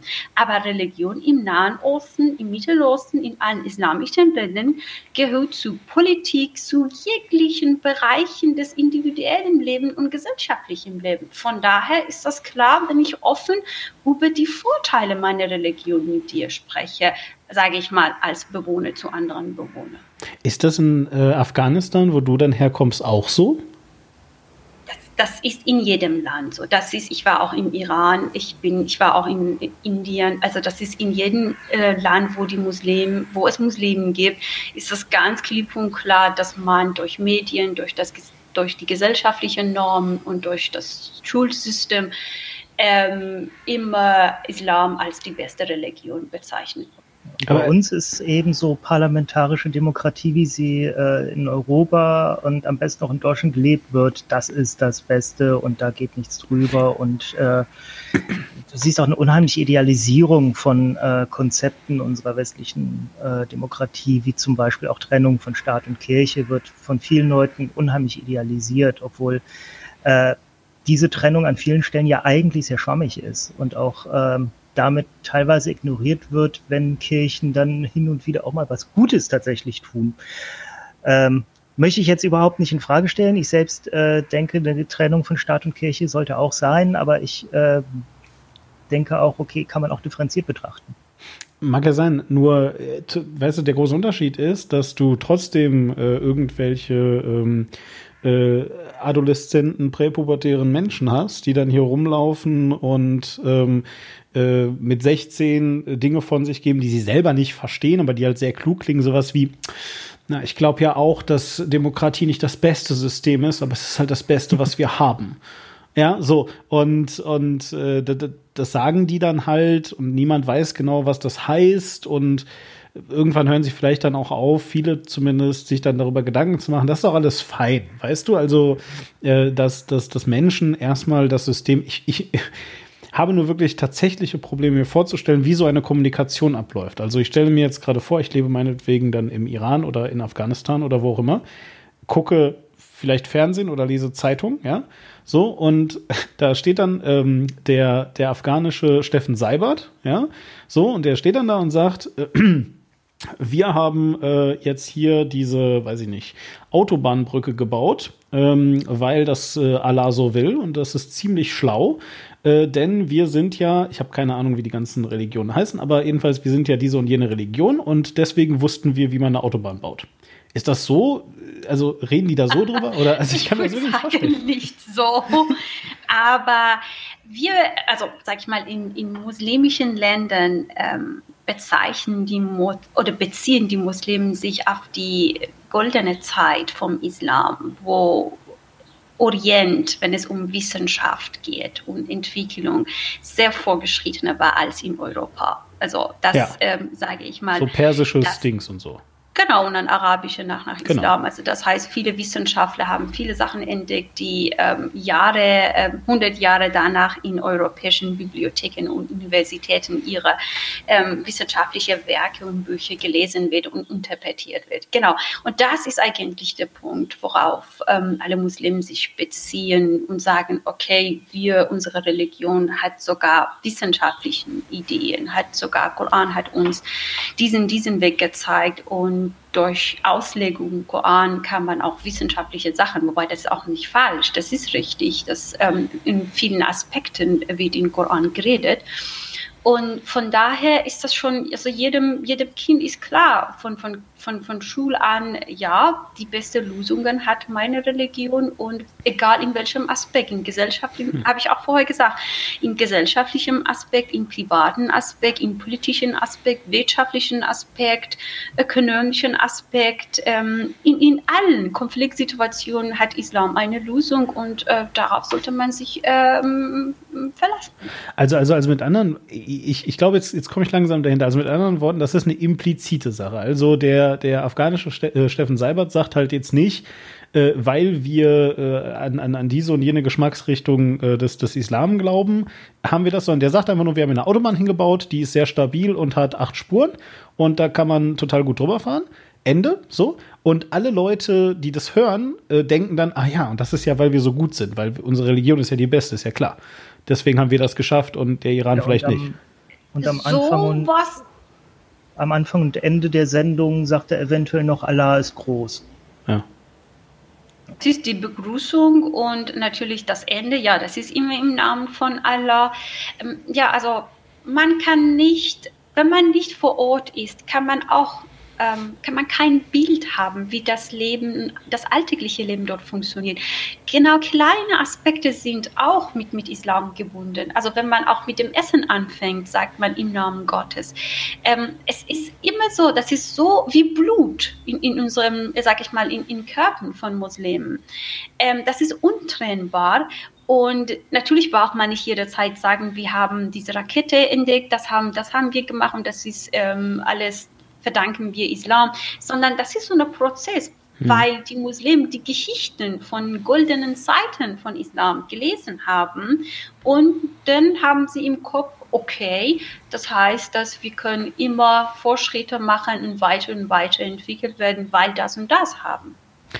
Was ist das für die Menschen, die jetzt ganz konkret bei dir leben? Ja, also nicht bei dir, sondern jetzt also in, in dem, in dem in der Unterkunft, die du leitest. Wie ist das denn für die? Die kommen also jetzt aus einem Land, was äh, im Zweifelsfall, wo sie auch wirklich fest von überzeugt ist, was einfach mal viel weiterentwickelt ist und viel besser ist, weil sie die bessere Religion haben, was auch immer, jedenfalls, äh, und kommen jetzt nach Deutschland, wo alles dann ja schon sehr anders ist und sind da jetzt auch noch Bittsteller.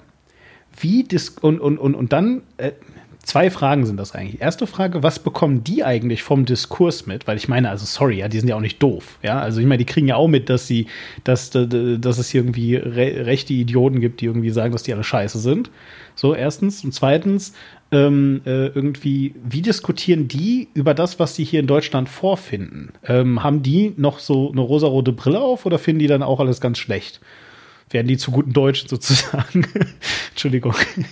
Ähm, also die erste Frage, ähm, ja, genau, Sie diskutieren auch über ähm, geflüchtete äh, Situation in Deutschland. Ähm, ich kann nur ein, eine ganz interessante ähm, Situation nennen. Da war vor einem Jahr, ähm, hat ein Geflüchteter mich gefragt, ähm, ein Bewohner mich gefragt, wenn Frau Merkel geht, also das heißt, wenn, wenn die Kanzlerzeit zu Ende geht, dann werden wir alle nach ähm, unseren Heimatländern ähm, abgeschoben. Ähm, ich habe gesagt, nein, das war nicht personenabhängig. Es gibt hier eine Regierung in Deutschland und natürlich, ähm, Frau Kanzlerin ist die Chefin der Regierung. Aber ähm, es wird weiter und das System ist nicht personenabhängig wie in unseren Heimatländern, wenn der Präsident sowas sagt, dann machen wir und dann der andere Präsident sagt, machen wir das anders. Also hier ist das so ein Parteiensystem und nein, auf keinen Fall. Es ist allein der Gedanke, weil, weil Frau Merkel, die Bundeskanzlerin, ähm, ähm, ist natürlich Mutter der Nation und jetzt ist Mutter der Geflüchtete. Und weil sie die Entscheidung getroffen hat, dass ähm, die Leute ohne Hindernisse ähm, nach Deutschland ähm, kommen können, ähm, ist sehr beliebt unter Geflüchtete. Und die Angst ist, okay, noch zwei Jahre, was passiert nach Merkel? Also die Ära nach Merkel ist entscheidend für die Geflüchtete. Und ähm, neulich zitterte die äh, Bundeskanzlerin bei offiziellen Besuchen und die Geflüchteten haben auch das bekommen. Sie gucken auch ihre, sag ich mal, Heimatsender. Ähm, Ähm, und dann die Frage, geht es ihr gut? Bleibt sie bis 2001 in unserer Kanzlerin und so weiter und so fort? Doch, doch, die, sie bekommen mit vieles sogar und ähm, die machen Angst äh, um ihre Zukunft und die fragen, wie wird das? Und dann, wenn man sagt, okay, die Asylanträge hat BAMF entschieden, ähm, dann heißt es, dass keine Kanzler kann das äh, ändern. Also dann, du hast so einen Beweis vom BAMF, das ist ein Subsidienschutz für fünf Jahre, du hast ähm, Abschiebeverbot bis 2000, keine Ahnung, so, also äh, dann ist es kein Problem. Das, das merkt man, dass sie auch untereinander darüber diskutieren. Die zweite Frage, ähm, ja, die bekommen auch vieles mit, wenn es um Pegida geht, wenn es um jetzt AfD ähm, geht, wenn es um ähm, sehr, sehr banale Wahlmotos geht. Keine Ahnung, wir wollen alles hier ähm, ohne Migranten haben. Ähm, die erfahren auch tagtäglich rassistische Bemerkungen in der Bahn, auf der Straße. Ähm, alleine das Aussehen von ihnen ist sehr entscheidend. Und äh, das, das ist auch jede Menge Sorgen, die die Eltern auch haben. Die, kommen, die Kinder kommen zu uns und berichten, dass sie auch in der Schule gemobbt werden oder diskriminiert werden, werden durch die Mitschule oder in sehr schlimmsten Fällen durch Lehrer oder die Frauen mit Kopftuch sagen dass auf dem Weg zum Supermarkt, äh, werden sie verbal beleidigt, äh, werden sie ähm, auch in der S-Bahn verbal beleidigt, wenn das Kind schreit, das, das äh, sagen die meisten, also ähm, Fahrgäste, dann äh, bring wenige Kinder in die Welt, wenn du äh, die nicht gut erziehen kannst also es ist so eine ähm, Sachen, die man sich ähm, auf lange Zeit ehrlich gesagt Sorgen macht, weil die Reaktionen werden Tag zu Tag heftiger, äh, meiner Meinung nach, weil wir bekommen von der ähm, Bewohner immer, heute passierte mir sowas, heute hat XY mir sowas gesagt. Das macht mich äh, auch nachdenklich in diesem Bereich. Es äh, macht mich als werdenden Vater nur auch gerade sehr betroffen solche Geschichten zu hören. Weil ich meine, mein Kind wird in der Bahn genauso schreien, da kannst du nichts gegen tun. Das dann direkt daran zu knüpfen, ne, du hast machst zu viele Kinder und ja. kannst es nicht, äh, kannst nicht mit umgehen. Das ist, nee. Kommen wir, kommen wir mal wieder, kommen wir mal wieder zurück. Ich meine, wir sind jetzt, das ist ja alles schon lange her. wir sind jetzt 2019, das ist vier Jahre her und irgendwie sehe ich jetzt oder, oder bekomme ich, ich meine, ich, also ich lebe in der Schweiz, ja. Ähm, ich muss euch nicht sagen, dass nur wenig Leute von der Schweiz aufgenommen werden. Ähm, gleichsam ist die Schweiz irgendwie ein Land mit einem guten Drittel Ausländeranteil, was auch daher kommt, dass teilweise Menschen hier geboren werden können und Ausländer sind, aber das ist nur eine andere Sache. Jedenfalls. Bei ähm, euch regiert die SVP, nicht wahr? Magst du die vielleicht für die Uninitiierten kurz einordnen? Oh, ja, nee, möchte ich nicht, vor allem, weil sie nicht regiert. Also das, das Problem ist ah, folgendes.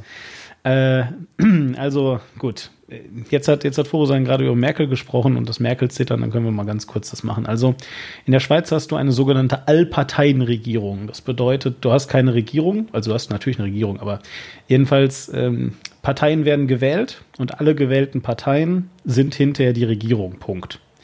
Und äh, gemessen daran, ähm, welche Partei wie viele Stimmen hat, äh, entfallen dann auf diese Stimmen halt Ämter. Ja, also keine Ahnung, ich glaube, wir haben hier einen Verteidigungs- und Sportminister und so weiter. Das ist ganz lustig. Ähm, aber auf jeden Fall ähm, äh, so, und, und, und, diese, und diese Ämter sind ähm, nicht zwingend, sage ich mal, personengebunden. Ja, sondern in erster Linie erstmal parteigebunden. Also äh, dazu kommt auch, dass äh, selbst unsere Minister ähm, müssen halt ähm, äh, noch einen Beruf haben. Ja, also das heißt, du kannst kein kom kompletter Berufspolitiker sein, sondern nachdem du deine politische Laufbahn gemacht hast, musst du danach wieder in deinen Job zurück. Ja, was dafür sorgt, dass wir ganz normale Menschen haben, die eben dann Politiker sind für eine gewisse Zeit. Dafür werden sie natürlich auch entlohnt, das ist nicht der Punkt, aber naja, you get the idea. Und das ähm, sorgt halt eben dann auch dafür, dass also sowohl die, die ähm, Bundesräte, so heißen die, ja, also die Minister heißen die Bundesräte, Jedenfalls also sowohl die Bundesräte und vor allen Dingen aber eben äh, der Bundespräsident müsste das sein oder Bundespräsidentin, je nachdem, äh, sind halt Menschen, die teilweise durchrotieren. Ja, also die, die manchmal einfach aufhören und dann ist halt jemand anders das. Und das ist deswegen auch gar nicht so schlimm. ja, das bedeutet also auch, dass viele Schweizer gar nicht genau wissen, äh, wer zum Beispiel gerade Bundespräsidentin oder Bundespräsident ist. Es sei denn, die machen gerade was. Grade, ich habe es gerade vor mir. Es ist gerade Üli Maurer tatsächlich von der SVP. Ja, ja, ja. Wie, wie gesagt, ne, also das kommt halt eben immer drauf an. So, und äh, Bundespräsident ist aber auch im Wesentlichen echt genau wie der deutsche Bundespräsident ein Grüß August. Also der empfängt dann Staats, äh, Staatsgäste, sagt da immer Hallo und das war's. So, ja, also das ist aber jetzt nicht so wie Merkel, die, der dann oben steht und sagt so, und das ist jetzt unsere Dings, denn anders als in Deutschland hast du ja hier eine Direktdemokratie, wo Menschen also aus der Bevölkerung äh, ja wirklich ähm, äh, abstimmen können und, und Gesetzesentwürfe vorlegen können, de facto. Und wenn die eine Mehrheit haben, dann kommen die also eben ähm, äh, in den Bundesrat, ja, und werden dann da ausgearbeitet. Und zwar aber von allen Parteien. Und das ist eben wichtig. Ja, so, nämlich auf diese Art und Weise ist es anders als in Deutschland. Du hast eben keine Opposition und eine Regierung, sodass also dann hinterher, wenn die Opposition an der Macht ist, die sagen können, ja, damals waren wir ja in der Opposition, da konnten wir nichts gegen machen, wir waren nicht schuld, ja, sondern du hast halt immer Leute, die sagen müssen, nee, ja, wir waren damals genau wie alle anderen äh, gewählt, konnten uns da aber nicht durchsetzen und deswegen so und so und so, ja, also es ist eine komplett andere Sache. Kurz zur SVP. Die SVP ist eine, also ist definitiv eben unsere äh, rechteste Partei. Sehr, ist eine sehr große Partei in der Schweiz, definitiv. Äh, wobei sie über die letzten Jahre immer wieder Stimmen verliert, vor allen Dingen sogar in ihren Heimkantonen, wie zum Beispiel Zürich. Das, äh, also, also die SVP ist eine, eine Zürich-Partei im Wesentlichen, ja, natürlich nicht nur, aber und vor allem ist halt eine Bauernpartei. Also äh, ursprünglich kommt sie aus diesem Umfeld, die äh, Landwirtschaft ist in der Schweiz sehr stark und naja, jedenfalls und ähm, die wurde dann durch einen ähm, durch äh, einen Vorsitzenden, der Christoph Blocher hieß, von, von dem äh, wurde das, wurde die SVP halt dann sehr rechts geshaped. Also, ne, ähm, äh, und, und, und auch sehr auf, sehr auf Vordermann gebracht und sehr auf nach außen gebürstet, also, also dieses Wir- und Ihr-Gefühl und so weiter. Ähm, und der hat das vor, der hat die Partei vor allem auch sehr neoliberal gemacht. Ja, also so sehr ähm, bankertauglich. Ja, weg von den Landwirten mehr hin zu den Bankern. Und daher kommt dann auch eben der Spruch, dass Schweizer Bauern sind, die denken, sie wären Banker. So. Jedenfalls und ähm, nichtsdestoweniger trotz, ähm, ja, äh, die SVP, also Blocher ist mittlerweile dann nicht mehr an der Macht. Der war dann mal, äh, der, der, der, der wurde dann mal als Bundesrat gewählt. Dann fanden die den aber alle, alle sehr, sehr doof, weil er ganz viele peinliche und schlimme Dinge gesagt hat. Dann wollten sie ihn wieder, dann musste der zurücktreten, dann ist er auch weggegangen. Der ist immer noch da, prägt auch immer noch die Partei sicherlich aber hat längst nicht mehr die Macht, die er halt hatte, als er äh, Bundesrat war. Und ähm, die SVP bleibt trotzdem stark. Ich würde sie trotzdem allen Ernst, also obwohl ich manchmal natürlich Wahlplakate von denen sehe und die immer auch die rechtestmögliche Variante vertreten, ähm, tue ich mich schwer damit, die jetzt mit der AfD zum Beispiel zu vergleichen. Ja, also ähm, ich würde sagen, das ist eher eine, eher eine CSU vielleicht. Ja, also so in der Richtung kann man sich das vorstellen. Jetzt habe ich sehr lange geredet, tut mir auch leid, aber du hast gefragt. Ja, jetzt wissen wir mehr über die Schweiz. Ja, genau. So, und wie, also, also wie gesagt, ich lebe jetzt da und, und ähm, ich sehe halt eben alle Diskurse immer nur so von außen so ein bisschen äh, die Deutschland betreffen. Und was ich aber sehe, ist, dass ihr gerade ganz viel über Italien und über, äh, ich glaube, Carola-Rakete oder Cordola-Rakete, ich weiß nicht, wie sie heißt, sprecht. Carola, Carola die halt bei der Sea-Watch, die, die mit der Sea-Watch zusammen Menschen aus dem Meer zieht äh, oder gezogen hat. Ich glaube, derzeitig macht sie es aktiv nicht, weil diverse Gerichtsverfahren vielleicht noch anhängig sind oder auch nicht. Niemand weiß es so genau. Und ähm, äh, ist das irgendwie noch eigentlich gerade ein echtes Thema, weil ich, das kam für mich, kam das völlig aus dem Nichts. So, ähm, äh, 2019, äh, Flüchtlinge, das ist ein altes Thema, das ist jetzt vorbei. Wir unterhalten uns jetzt irgendwie darüber, dass die SPD stirbt und irgendwie sowas alles. Bla bla bla. Plötzlich Carola, äh, Rakete, irgendjemand, äh, irgendeine junge Frau, die da, äh, oder Ja, jedenfalls, also irgendeine Frau, die da halt im Kapitänin auf, einer, auf einem Schiff ist und der Bildzeitung Interviews gibt. Was ist los? äh, ja, Forosan, möchtest du dazu was sagen? Ich, ich würde sagen, das ist auch ein Thema für um, Flüchtlingsdebatte. Ich habe mehr leider, leider als ähm, die Nachrichten über Frau Rakete äh, überall verbreitet waren. Okay, warum jetzt ähm, Italien äh, so stark darauf reagiert hat von, von, von der Nachbarschaft gehört. Ja, was haben die Geflüchteten mit, in, im Mittelmeer mit uns zu tun? Warum sollte sich einmischen? Und dann habe ich mir überlegt, oh mein Gott, also ähm, das ist ein Thema, ich würde sagen, wenn wir von Global Village sprechen, also das ist ein, ein, immer ein brisantes Thema und das hat mit Geflüchteten zu tun. Jemand hat ein gut, gutes Gewissen gehabt ähm, und statt äh, Rückendeckung äh, sagen vielleicht manche, warum hat sie sich eingemischt? Ich würde sagen, doch, das, das verschärft diese Debatte. Äh, wohin mit so vielen Geflüchteten? Sollen wir auf Verteilung auf EU-Ebene denken? Sollen wir die Länder in Europa eine endgültige Lösung finden und dieses Leiden beenden auf einmal? wie viele bekommt Italien, wie viele bekommt Deutschland, wie viele bekommt Griechenland? Sollen wir erstmal die Entscheidung treffen oder immer uns überraschen lassen, okay, jetzt hat, heute hat Frau Rakete gemacht morgen macht eine andere Person. Und immer, also das ist für mich leider zu sagen, to be continued. Also die Geschichte wiederholt sich, ohne eine vernünftige Entscheidung auf die Ebene von Ländern ähm, getroffen zu werden. Ist das ein Thema für die, Flücht für die Geflüchteten, für die Bewohner äh, deiner, deiner Unterkunft? Ist das bei denen auch ein Thema? Also ist das bei denen so, ah, zum Glück hat die das gemacht, das hätte ich sein können? Ist das äh, für die ein Thema, ey, verdammt, die hat das gemacht, jetzt kommen noch mehr, vielleicht muss ich dann hintergehen oder so? Ja. ja. Das ist ein Thema unter Geflüchteten oder unter unseren Bewohnern, weil ähm, wir haben viele Bewohner, die aus afrikanischen Ländern sind. Und die haben auch den gleichen Route genommen. Also das heißt, sie wissen genau, äh, wie gefährlich die Reise ist und wie sie diesen Leuten wie Frau Rakete dankbar sein, dass sie ihre Leben gerettet haben. Doch die, die, die sind dafür dankbar und die sind immer für solche Pro-Aktionen. also sie sind dann nicht irgendwie, dass sie sagen, bäh, die soll damit aufhören. So, das Boot ist voll. Keine Ahnung. Nee, das sagen sie nicht, weil ähm, diesen schrecklichen Fluchtweg haben sie hinter sich und um Gottes Willen, die sind traumatisiert. Und nach zwei, drei Jahren Aufenthalt in Deutschland, jetzt kommt die Traumata zurück und man merkt das, schlaflose Nächte, die hören Stimmen, also die befinden sich unter jetzt ärztliche Behandlungen und man sieht, dass es drastische gesundheitliche Probleme haben die. Und von daher wünscht kein vernünftiger Mensch für einen anderen Mensch so ein Leben. Also die sind dankbar, wenn es immer noch Leute wie Frau Rakete gibt.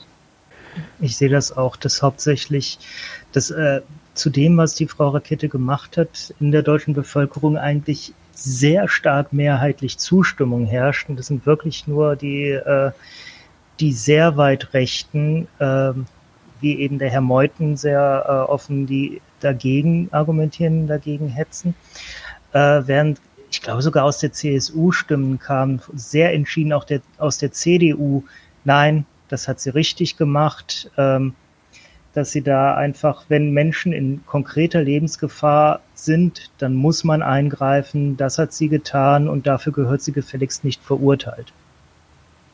Genau, in Berlin hatten wir auch vor ein paar Wochen, glaube ich, eine Demonstration ähm, äh, in Unterstützung für Frau Rakete, Seenotrettung war das. Ja, die ganze Bevölkerung. Also das war hervorragende Demonstration. Mehr als 20.000 Leute waren da.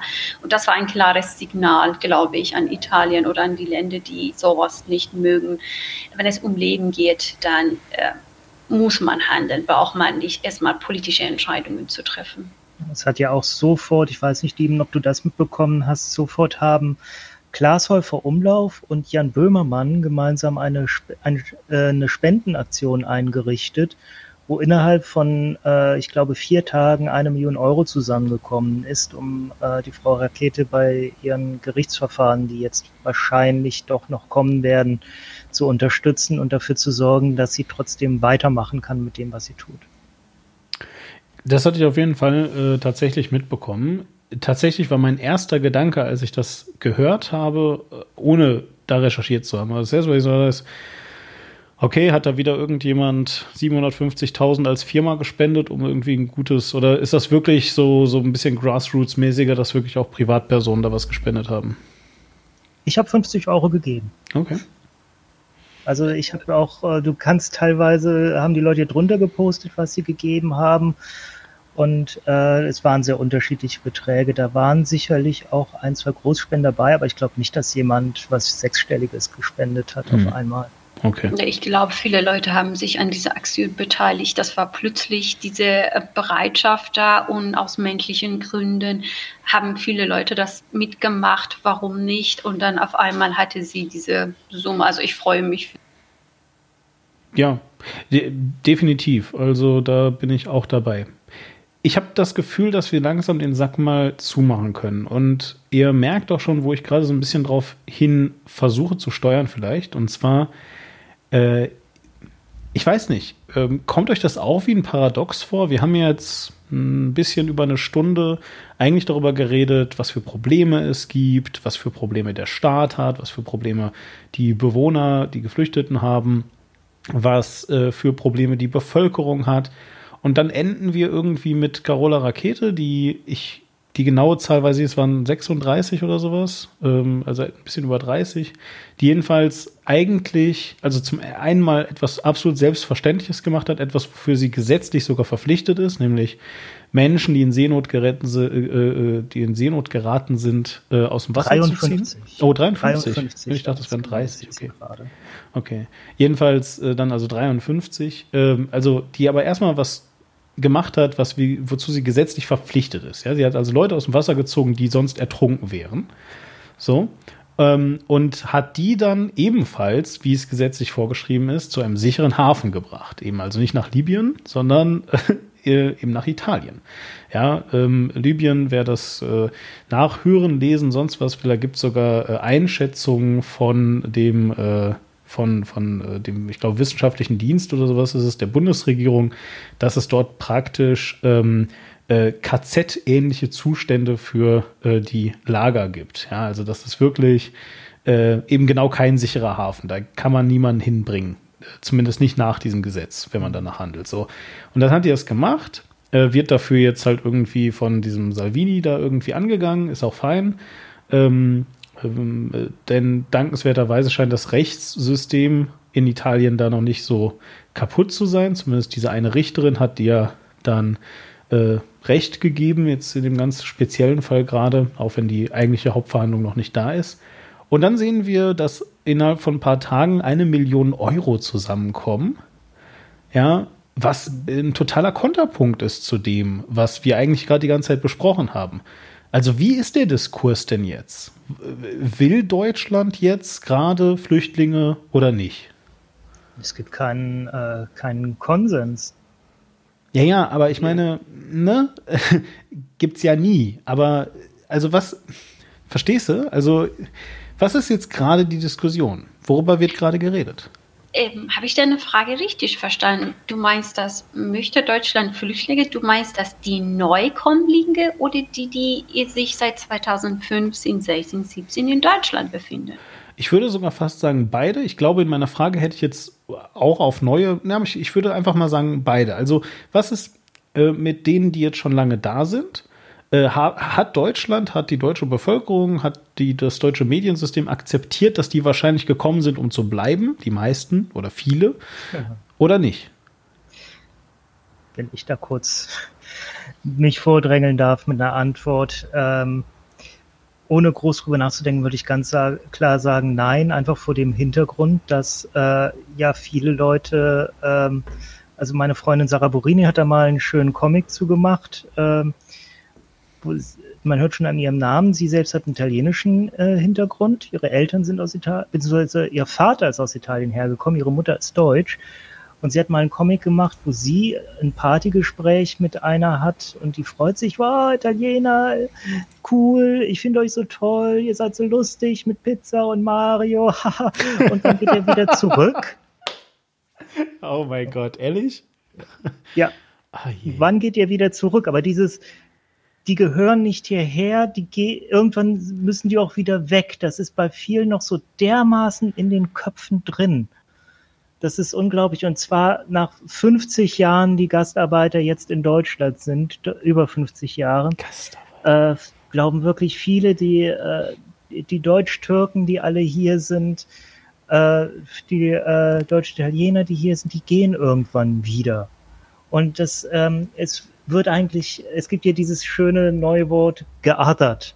Also Ge Leute werden geothert, die werden in das Other, in das andere verschoben. Und es gibt die Deutschen und die Others, die anderen. Und das äh, ist auch bei ganz vielen Deutschen so fest im Kopf drin, das wird nicht aufhören. Oder um meinen lieben Kumpel Hakan zu zitieren, der mal gesagt hat, wenn ich hier in Deutschland bin ich der Türke, sobald ich nach Amerika fahre, bin ich der Deutsche. Und nur da werde ich als Deutsch akzeptiert. Da hatten ähm, äh, Frosan und ich, glaube ich, ein ganz nettes Gespräch, als wir uns kennengelernt haben darüber.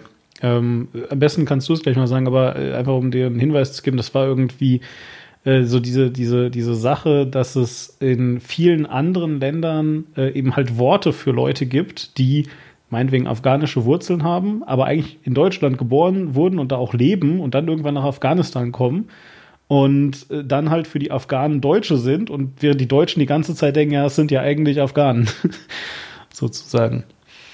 Genau, das ist aber leider so. Das ist, ähm, ich weiß es nicht, wie kann ich das, das interpretieren?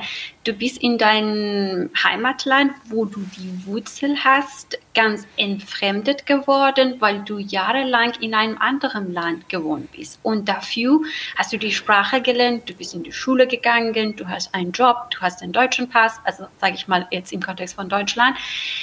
Aber leider bist du nicht als Deutscher akzeptiert, kehrst du zurück für Urlaub nach deinem Heimatland, du bist dort als Deutsche und die verachten dich und sagen, ja, du hast das und das bestimmt diese Tradition vergessen, das und das und das, ja, benötigst das nur nicht, weil du Deutsche bist. Also ich würde sagen, du wirst nirgendwo akzeptiert, weder in deinem, sage ich mal, zweiten Heimatland noch in deinem geborenen Heimatland. Also ist das so der Paradox, Identif äh, sag mal, Identitätskrise, die die meisten Exilanten auch immer noch haben nach 30, 40 Jahren Leben in Deutschland. Aber zurück zu deiner Frage. Ich würde sagen, die, die meisten der Deutschen würden das akzeptieren und sagen, ja, Geflüchtete hier in Deutschland sind herzlich willkommen, wenn sie kurzfristig Ergebnisse sehen. Wobei Integration passiert nicht kurzfristig. Wir sprechen von 2015 und jetzt sind wir im 2019. Man kann sagen, von Anfang an konnten die Leute nicht schnell zum Deutschkurs gehen und Deutsch lernen. Die meisten Sun, Afghanen, Iraner oder aus Afrika kommen mit null Deutschkenntnisse, sogar Analphabet von ihren Heimatländern. Und das kann man nicht erwarten, innerhalb kurzer Zeit Deutsch lernen, eine Ausbildung machen und dann jetzt eine Arbeit haben. Ich glaube, die deutsche Bevölkerung möchte so schnell wie möglich Ergebnisse sehen im Sinne, wie viele von diesen Geflüchteten haben eine Arbeit? Wie viele von diesen Geflüchteten zahlen Steuer? Also wie sieht das Ergebnis aus? Aber nach vier, fünf Jahren ist es immer noch früh, sowas zu erwarten, vor allem wenn man von so einer großen Menge spricht. Natürlich, wir haben Leute in, in, in unserer Unterkunft und ich würde sagen überall in Deutschland in Gemeinschaftsunterkünften, die jetzt eine Arbeit haben, die sehr gut Deutsch sprechen. Aber das sind vielleicht ich kann sagen, 10 Prozent der Geflüchteten, die seit 2015 hier sind. Man sollte realistisch bleiben. Um ein realistisches Bild zu machen, muss ich mir sagen, gib ihm zehn Jahre Zeit, gib ihm sieben Jahre Zeit, dann danach guck mal, wo stehen die? Wir sagen, wir brauchen Handwerker. Wir sagen, wir brauchen, keine Ahnung, Fachkräfte, 30.000, 40.000, 50.000. Aber wir sind nicht zufrieden mit diesen Leuten, die wir als Geflüchtete hier haben. die brauchen auch Zeit. Die Anpassungsfähigkeit von Menschheit ist zu groß. Man kann sich schnell anpassen, aber es gibt andere Faktoren, Elemente, die das verhindern. Das heißt, sprachliche Hindernisse sein, kulturelle, auch wenn es um politische äh, Sichte sein, ähm, Strukturen, Verteilung der Ressourcen, die sind alle Hindernisse, die ich sage, ich fühle mich hier herzlich willkommen oder ich fühle mich nicht. Ich kann auch sagen, es ist personabhängig. Identifiziere mich hier in Deutschland als Geflüchtete. Habe ich eine Zukunft hier in Deutschland, dann mache ich mit und fasse hier in Deutschland Fuß. Wenn ich sage, okay, ich bleibe sowieso ein paar Jahre, dann bemühe ich mich nicht, die Sprache zu lernen, eine Arbeit zu finden, weil ich sowieso abhängig von Leistungen vom Jobcenter oder LAF bin die Bevölkerung sollte sich erstmal Zeit geben. Vielleicht in sechs, sieben Jahren, guck mal. Die Geflüchtete sollen auch realistisch mit sich sein. Möchte ich hier bleiben? Gut, dann die Voraussetzung ist, die Sprache zu lernen, einen Job zu finden, weil ich kann nicht bis Ende meines Lebens abhängig von Sozialkasse sein. Das ist überhaupt nicht okay. Das heißt, beide Parteien müssen einen Konsens finden und erstmal mit sich selbst klarkommen. Weg von, von idealistischen Bild. Die Geflüchteten können nicht heute auf morgen die Arbeitsplätze auf dem Arbeitsmarkt besetzen. Das, das, das, das die Option steht vom Tisch. Also es ist weg vom Tisch. Ähm, und die Geflüchteten sollen auch mit sich klarkommen, möchte ich hier bleiben? Wenn ja, dann ist das mein Weg. Ansonsten gibt es freiwillige Rückkehrstellen, die momentan sehr gut besucht sind von den Geflüchteten, die nach drei, vier Jahren sagen, nee, ich kann nicht mit diesem System zurechtkommen. Das ist zu viel für mich. Ich kehre zurück und ich äh, baue mein Leben woanders. Es sind diese Sachen, die man bisschen, die man dafür Zeit braucht. Und ich würde sagen, vielleicht 2000 2023, 2025 können wir nochmal dieses, dieses Gespräch führen und gucken, inwieweit ähm, die Zufriedenheit von beiden Parteien äh, hoch ist. Wo wir ja auch schon sehr tief im Thema Integration äh, sind, was glaube ich ein gutes Thema für mal ein, äh, eine andere Folge wäre. Weil das ist auch äh, das Thema Integration ist wie kaum ein anderes so sehr davon abhängig, wie im darüber diskutiert wird, äh, weil der allgemeine Diskurs, äh, der, der wirkt sehr stark auf die Integrationschancen der Menschen ein. Wenn jemand sich hier nicht willkommen fühlt, weil der Diskurs gerade so ist, dann sinken die Chancen ins Bodenlose, dass der Mensch sich äh, auch wirklich erfolgreich integrieren kann, weil er einfach merkt, okay, es ist ja nicht gewollt. Aber ja, wie gesagt, das ist, das macht dann wieder ein neues Fass auf, das wir jetzt heute, glaube ich, nicht mehr anrühren sollten. Und äh, ehrlich gesagt freue ich mich, dass du dich quasi fast schon selbst zu einer zweiten Folge eingeladen hast, Frohsein. Ach so, okay, danke schön. Ja, ja, du hast also also spätestens mal 2025 hast du gesagt, aber vielleicht ja sogar schon früher. Ähm, ich denke allerdings auch, dass wir den Topf jetzt mal langsam zumachen. Wir haben ganz viele Themen angeschnitten. Wir haben ganz viele Diskursbögen irgendwie angeschnitten. Ähm, und jetzt ist es eigentlich auch ein bisschen an euch, äh, ihr Zuhörerinnen und Zuhörer. Äh, wenn euch das gepasst hat, wenn ihr das gut fandet, dass wir Fosan da hatten, was sie so gesagt hat, wenn ihr mehr wissen wollt, dann ähm, lasst uns das mal äh, gerne wissen. Oder wenn, wenn, ihr mehr wisst, wenn ihr Hinweise für uns habt. Genau immer, äh, auch das.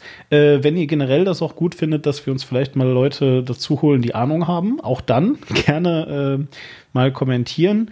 Äh, dann äh, braten wir nicht so im eigenen Saft. Und ähm, ja, wenn ihr euch auch vorstellen könntet, dass es noch weitere Themen gibt, die wir mit Forusan zum Beispiel jetzt ganz konkret bereden könnten, ähm, die für eine zweite Folge taugen oder so, auch das. Ähm, einfach in die Kommentare. Wie könnt ihr das machen? Ihr könnt auf http Doppelpunkt Doppelslash war-klare.de gehen. Ähm, und da gibt es eine Kommentarfunktion. Ihr könnt äh, da außerdem hingehen oder auch einfach in euren Podcast-Player gucken. Ähm, da findet ihr nämlich eine Telefonnummer. Diese Telefonnummer könnt ihr zwar nicht anrufen, aber ihr könnt die bei WhatsApp adden und da einfach einen Audiokommentar einsprechen, wenn ihr Lust habt. Die Nummer lautet plus 4176 517 1337. Wenn ihr möchtet, dass ich das langsamer sage, müsst ihr mich langsamer stellen oder ihr guckt, wie gesagt, auf die Website oder in den Podcast-Player. Da steht sie auch. Ähm, ja, und äh, damit wäre äh, eigentlich, glaube ich, alles gesagt, oder? Wir müssen noch Tschüss sagen. Ja, genau. Dann äh, sagen wir das doch mal. Also auf Wiedersehen, äh, Furusein. Vielen Dank, dass du hier warst. Ja, lieben, lieben Dank. Mm, vielen Dank auch für die Einladung. Hat Spaß gemacht, mit euch zu reden. Und ähm, ja, ein, ein schönes Wochenende wünsche ich euch und natürlich allen Zuhörern. Ja, ich glaube, wir können nicht genug betonen, wie toll es war, dass du da warst und wie viel es uns auch gebracht hat, allein auch für unseren eigenen Lernprozess. Vielen herzlichen Dank. Ja, da stimme ich doch gleich mal mit ein. Und euch danke für die Aufmerksamkeit. Bis zum nächsten Mal im Postcast. Tschüssi. Ciao. Tschüss.